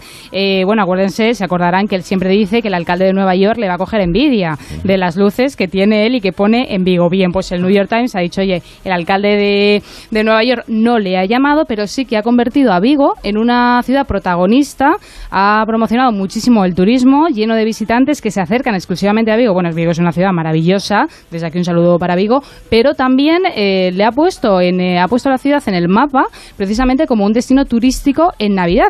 Cierto es que el New York Times, no sé Con la si otra han mano le ha dado, le ha dado un poquito. Efectivamente, le ha dicho muy bonitas las luces, nos estás haciendo un poquito de competencia aquí en Nueva York, pero cierto es que quizá, quizás eh, está eh, siendo un poco exagerado, lo ha dicho el New York Times, y también le ha metido, que esto también lo diga el New York Times, teniendo lo que tienen en Nueva York con las luces, que quizá eh, no era eh, muy, no estaba muy comprometido con eso del cambio climático. Ya Ah. saben que las luces al final también son una fuente de Sí, sí, sí, contaminación. Claro, y además a lo mejor poniendo tantas luces, pues uno no colabora tanto con el medio ambiente, que me parece también llamativo que lo diga, insisto, el New York Times. Hombre, eh, me- eso lo voy a decir. Nueva o sea, York es una se pueden ciudad, poner digamos, Nueva York contaminante. ¿no? Claro, eso es. claro, claro. Oiga, pues las que son espectaculares y han salido mucho menos en, en televisión son las luces de la calle Larios de Málaga. Sí, y se bueno, lo puedo allí estuve asegurar. yo. Allí estuve yo. Es que- Espectaculares, absolutamente Espectaculares. espectaculares. El equipo que ha hecho, Aquí- que son Jiménez, eh, Sí, sí. que lo hacen en toda España, incluso en Estados Unidos y Nueva York, eh, es una iluminación española, es una, es una empresa española la que ilumina las calles de Nueva York. A ver, un con el túnel tema de- precioso. Con el tema de las luces de Vigo hay dos matizaciones que hay que hacer que son imperiosas. Eh, la primera de ellas, en Estados Unidos les da igual si están en contra de lo del cambio climático, si se lo pasan por el forro, con lo cual Bueno, está a ellos en, les da igual. en ese caso Donald Trump. Yo creo que en para, Estados para- Unidos para hay criticar, para criticar sí, pero para aplicárselo ellos no. Y luego, eh, por otro lado, Vamos a dejar en paz que tenga Vigo las luces que quiera, si ya compensamos teniendo las pocas luces que hay en el Congreso. Quiero decir que pues, lo uno por lo otro. o sea. No, yo con que se viera, con que las luces de Vigo se vieran en Ferrari, vamos, era más que de sobra, vamos, ya con eso Oiga, nos contentaba. hay que reconocer que el- Sí, la operación de marketing que ha hecho el Ayuntamiento de Vigo Es muy buena, muy buena, muy ¿eh? buena, muy buena, muy Pero buena. sobre todo porque hay algo que no se habla. Se habla mucho del coste, pero no se habla de lo que supone de ingresos para la ciudad. Y en este caso no solamente en la ciudad, sino incluso en la provincia, porque es que es imposible quedarse en una noche de hotel en Vigo. Y las cosas como son. Eh, Abel Caballero ha conseguido, y como bien ha dicho, y como bien ha dicho Eva, es poner a Vigo no en el mapa, porque Vigo estaba en el mapa de siempre, Sí, sobre todo es. industrialmente, pero de luego en el mapa turístico de las Navidades. Es decir, es que está hablando medio Europa de ir a Vigo o a la zona de Vigo para poder ver las luces de Vigo. Le ha alquilado una parcela constante en este periodo del año en los medios de comunicación y eso no tiene precio. Sí, sí. Se ha gastado un millón de euros en 10 millones de luces, pero es que no solo el tema de las luces, hay un detalle que a mí se me había escapado o que había pasado más desapercibido y es que eh, también ha desplegado una docena de máquinas de nieve para rociar copos durante dos minutos cada hora. O sea, eso es Hombre, a Revilla le sale más barata la publicidad porque solamente con dos cajas de anchoa hace la misma publicidad. le sale más barata, pero obviamente es menos vistosa. Hasta copos de nieve, o sea, eh, Sí, me sí. parece impresionante lo de Abel Caballero. Bueno, y lo de la nueva factura de la luz. No, eh, claro, porque estamos hablando de luces y eso sí que es información de utilidad pública porque Sí. eh, a el año que viene eh, se va, va a O haber... sea, la semana que viene. Sí, el, El año 1 que de viene, enero. que parece que suena. No, no, nada, dentro, sí, la- ya la semana que viene. Nueva factura de la luz, eh, la Comisión Nacional de los Mercados y la Competencia va a aplicar nuevas tarifas y ojo porque va a haber seis periodos diferentes al tiempo que se establece, es decir, dependiendo de la hora, tendrá un coste u otro. Así, de forma resumida, para que ustedes lo tengan en cuenta, el eh, tramo más económico mm, donde se va a tarificar la luz va a ser desde las 12 de la noche a Muy 8 normal. de la mañana. Claro, Importante no para poner lavadoras y demás, se puede, Sí, sí, puede ser una buena hora, que- aunque les moleste a los vecinos. Claro, o sea, es que vamos, Todos estarán- todos yo creo- cosa menos bonito. Eh, Oiga, Pero lleguen ustedes al trabajo tarde, lleguen ustedes al trabajo tarde, porque ¿eh? usted se levanta a las doce y media, se da una vuelta por la lavadora, después pone el lavaplatos, pone la secadora, y a las seis de la mañana se acuesta y se levanta a las siete para irse a trabajar. Pero, pero es que, es Y que no se lo lo ha ido la pongan- cabeza. Y no lo pongan de 10 de la mañana a 2 de la tarde, va a ser el tramo más, Claro. más caro, y de Pero 6 de la tarde a más 8 de la noche. Claro. Bien. A La- comer la todo frío, a comer embutido. La, la pregunta, la pregunta colesterol es, para eh, las nubes.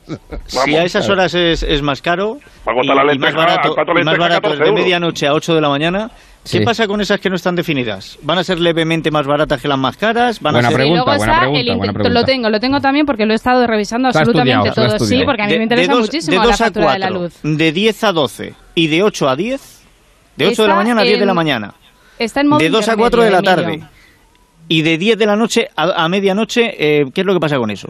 Lo que intermedio. Montero. Está lo barato, lo caro, intermedio. Todo, todas las franjas que Ya. no hemos citado están en intermedio. Ya, si a mí me caía por su propio peso que detrás del caro y no está en el barato es el intermedio, pero el intermedio puede ser medio Más céntimo, caro, más medio del céntimo más barato, efectivamente. Claro. Hay Pues que ya lo tener- verá la primera Claro, hay que tener claro, lo más importante es cuándo es lo más económico y lo más caro. Entonces ya en el lo- resto lo también verás nos podemos adaptar. en la primera factura de la luz. Pero o no, claro, o te primera pega el estacazo y te deja ciegas. Pero si Que dato ojo, no hacía falta. ¿Cuándo es el más barato? Cuando no se ponen las, las, las- las cosas. Ya, no, sí, ¿Cuándo es más claro. caro? Cuando hay que ponerlo obligatoriamente.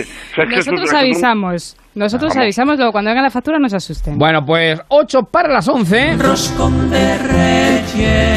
¿Y qué me cuentas con el roscón de Reyes? Rápidamente. Bueno, yo sé que estamos todavía, que no hemos pasado ni siquiera eh, el año. Sí, pero ya lo hemos metido Claro, en el horno. Todavía nos Lo quedan mazapanes y tal, pero si tenemos turrones desde verano, pues imagínense yo y he ido a hacer la, la compra. Y una ya los de roscones. Hombre, pero vamos, iba yo a comprar un poquito de marisquito y tal para el día 31 y ya había roscones, que casi Bueno, cojo no. uno porque estaba a buen precio, pero al final no lo he Vaya, hace cogido. tiempo. Ah, Sí, por pero eso hace tiempo, hace tiempo, pero yo no los visto hasta hoy, la verdad. Pero bueno, el caso es que la OCU eh, Sí. ha hecho, bueno, pues un, eh, su informe o una comparación de, de precios y de roscones, más de que de calidad que de precios. Sí, sí, y ha determinado, también lo pueden apuntar por si tienen que ir a hay comprar que pedirlo por ahí. el roscón, sí.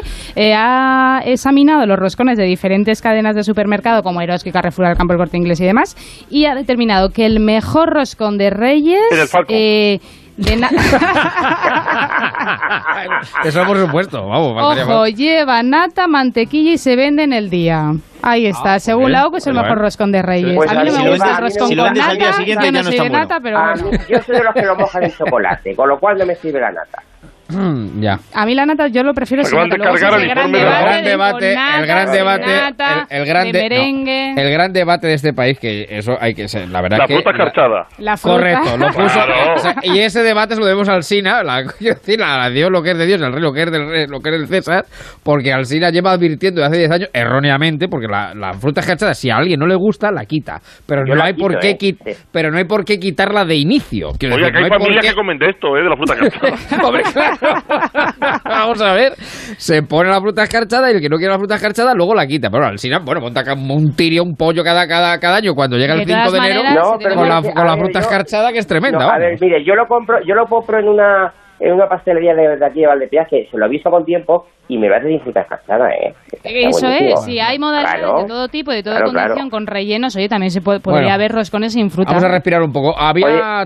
Sí, ¿qué? No, iba a decir que ya que, y esto no es peloteo, pero ya que habla de Alcina, déjeme que le felicite por los dos, por las dos piscinas sonoras de, de, Ah, de- sí, ayer. Día de Navidad, Sí, sí, sí, espectaculares, sí, sí. ¿eh? Espe- Sí, sí, fundamentalmente verdad, la primera, pero las dos espectaculares. Bueno, eh, te- había alguna peli, ¿no? Que comentar, eh, Hay una Aguilar. peli, sí. Hoy Hay hemos- una peli. Porque además los estrenos creo que fueron ayer. Creo Fueron que ayer, sí, como sí. fueron ayer, fueron ayer. Por lo cual Miércoles, ya sí, está, ya ya está- así la Navidad, efectivamente. Igual otro día hacemos una de la semana pasada, mm, pero bueno. Hoy vamos con una de ayer. Pues venga, vamos a ver. vamos a ver. Hoy vamos a comenzar con las cosas que pudieron ser y no fueron. Y es que hay cosas que parecen una cosa pero después son otra. Los de Bildu que eran filoterroristas para hace todo hace dos meses, ahora son socios leales. Los independentistas condenados por secesión y acusados de rebelión, ahora son patriotas necesarios para la gobernabilidad. Y los que no dejaban dormir como socios de gobierno, ahora parecen una jarra de menta poleo. Y sí, efectivamente, nada es lo que parece. Y en esta peli pasa igual. Hablamos de Cats, película Tom Hopper, que más bien es Cats, catástrofe de película. Una peli que cuenta con Francesca Hayward, con Jennifer Hudson, con Judy Dench, con Taylor Swift y con Idris Elba y que se basa directamente en la obra de Andrew Joy Weber y es que ni los gatos parecen gatos antropomorfos ni los actores parecen actores maquillados de gato. Es decir, la película transmite una falsedad más grande que el abrazo de Pedro y Pablo hace una semana o las grabaciones de, de, de Echenique de por qué su asistente no estaba dado de alta. La peli es una adaptación del famoso musical de Andrew Joy Weber, como he dicho antes, Cats, y la trama gira en torno de, un- de una tribu de gatos durante la noche del año en que toma su más trascendente elección, la de decidir cuál de ellos renacerá en una nueva existencia, como la primera idea de Pedro y Susana. Bueno, pues la Como sea como el musical, yo, yo sé que esto es políticamente incorrecto, pero es un rollo, por decir otra no, palabra. es mucho peor que el musical. Es un desastre. No, por favor. Entonces, un por Dios. desastre. Oigan, Va a durar menos no les gusta- cartelera que Masín Huerta con No, no, se lo digo ya. ya, el, el musical, el musical en Broadway ha batido todos los récords Que de sí, que sí, permanencia. ha batido todos los récords, pero años, y en Londres, un auténtico 21. petardo. Bueno. Y me quedo corto, ¿eh? Pero, Mañana es el último consejo de Oiga, ministros. cierto. fíjense en el momento en el que a los gatos aparecen bailando breakdance con zapatillas deportivas. Que ya se sabe que ni los gatos con cuartero cazaratones y Sánchez y Falcon no se siente presidente. ¿Qué ha dicho de Consejo de Ministros? No, que mañana mañana es el último Consejo de Ministros y es tradición que comparezca Pedro Sánchez y ante preguntas No, de no periodistas, le tire un poquito de alergia a ese tema, entonces a lo mejor mm, pues se queda en casa, no sé. Bueno, vamos a ver, vamos a verlo. Bueno, ¿qué era la bacteria? A ver, ¿qué quieres tú decir de la bacteria? Yo quería, para terminar, un cuento de Navidad que es una realidad científica, pero así en metáfora. Sí. Un minuto nada más. Pues venga, vamos. procede. Mira, hace miles de millones de años tan solo existían las, los organismos unicelulares. Sí. Estos son inmortales. Sí. Porque se reproducen por bipartición. Por tanto, son clones. Sin embargo, un día a uno se le ocurrió comerse una bacteria. Sí. Y en vez de sentarle mal, hicieron una simbiosis. Y la bacteria es lo que hoy más o menos puede ser el, los, las mitocondrias que tenemos en Ujú, las células. ujú. Y ahí aparece la mortalidad. Ah, amigo, claro. Ahí claro. aparece la mortalidad. Los organismos pluricelulares somos mortales, pero a cambio nos dieron que pudiéramos hacer sexo. Ah, amigo, claro. Por tanto, claro, fijaros, claro. tenéis que elegir si ser inmortales o ser mortales y tener sexo. Pues, Es un regalo de Navidad. bueno, pues pensamos sobre ello. Moratino ahora Pensamos sobre ello, pensamos sobre ello. Apúrate mi burrito, vamos a ver a Jesús. Con mi burrito sabanero mi burrito sabanero saludo ya Matías. ¿Qué tal, Matías? Buenas noches. ¿Cómo estás? Oiga, esta canción es de César Salver. Buenas ¿esta? noches a todos. Buenas noches, Bueno, Matías. ¿Qué tal? ¿Cómo estamos? ¿Qué está, ¿Qué está diciendo por ahí? el- ¿Qué dice Aguilar? Que no lo hemos escuchado. está diciendo que con mi burrito sabanero voy camino de Belén y digo, ¿esta quién es Greta Salver? Bueno, Matías, eh, ¿cómo ha ido la Nochebuena? ¿Cómo ha ido la Navidad? ¿Hemos sobrevivido o no? Hemos sobrevivido y además eh, con toda esa actualidad que se mueve. Sí, sí, sí, sí. ¿Y, cuál es, eh, en qué punto de fijas tú la actualidad? ¿Cuál es el titular que tú nos dejas para pensar, para darle el relevo ya a nuestro querido Aspidos, que viene aquí con su brújula y con el burrito sabanero y Belén y el portal entero? Eh, ¿cuál es el Tenemos? Javier, una gran noticia para empezar 2020. A partir del 1 de enero, la sanidad va a ahorrar en gasto y además va a reducir las listas. Resonancia magnética, escáneres, diálisis y respiradores funcionarán de medianoche a 8 de la mañana. Con la factura, con la factura de la luz, claro, claro, claro. Bueno, aquí está el gran José Miguel Aspiro, mi querido amigo, buenas noches. ¿Qué tal, Javier? ¿Cómo estáis? Qué alegría escucharos. Muy buenas, Qué Aspiro. alegría, qué alegría, qué alegría. Feliz Navidad. Igualmente. Solo nos escuchamos o solo hablamos en, en, Sí. En fiestas En de vacaciones. guardar. En vacaciones de otros. Ramos, efectivamente. Algo- cosas de- algo hemos hecho es. mal. Es, bueno, bueno, bueno, bueno. Pero o bueno. no, nunca se sabe. Bueno, la brújula, ¿por dónde la orientas? ¿Dónde pones el norte en este ratito que queda? Bueno, pues estamos, eh, seguimos como hace cinco días esperando el villancico de la abogacía del Estado. Sí, sí, sí. Y, y bueno, aquí. eh, A pero nos si vamos a quedar con las ganas también de escuchar a Pedro Sánchez porque ha cancelado la rueda de prensa de fin de año. Vaya por Dios. Qué raro, Vaya por Dios. pero bueno. Tenemos- Vaya por Dios, vaya por Tenemos Dios. el consuelo de que como no son bacterias, morirán. seguramente, seguramente. Bueno, que son las 11, lo que sí son las 11. Mañana llegamos, regresamos, sigue en la brújula. Hasta mañana.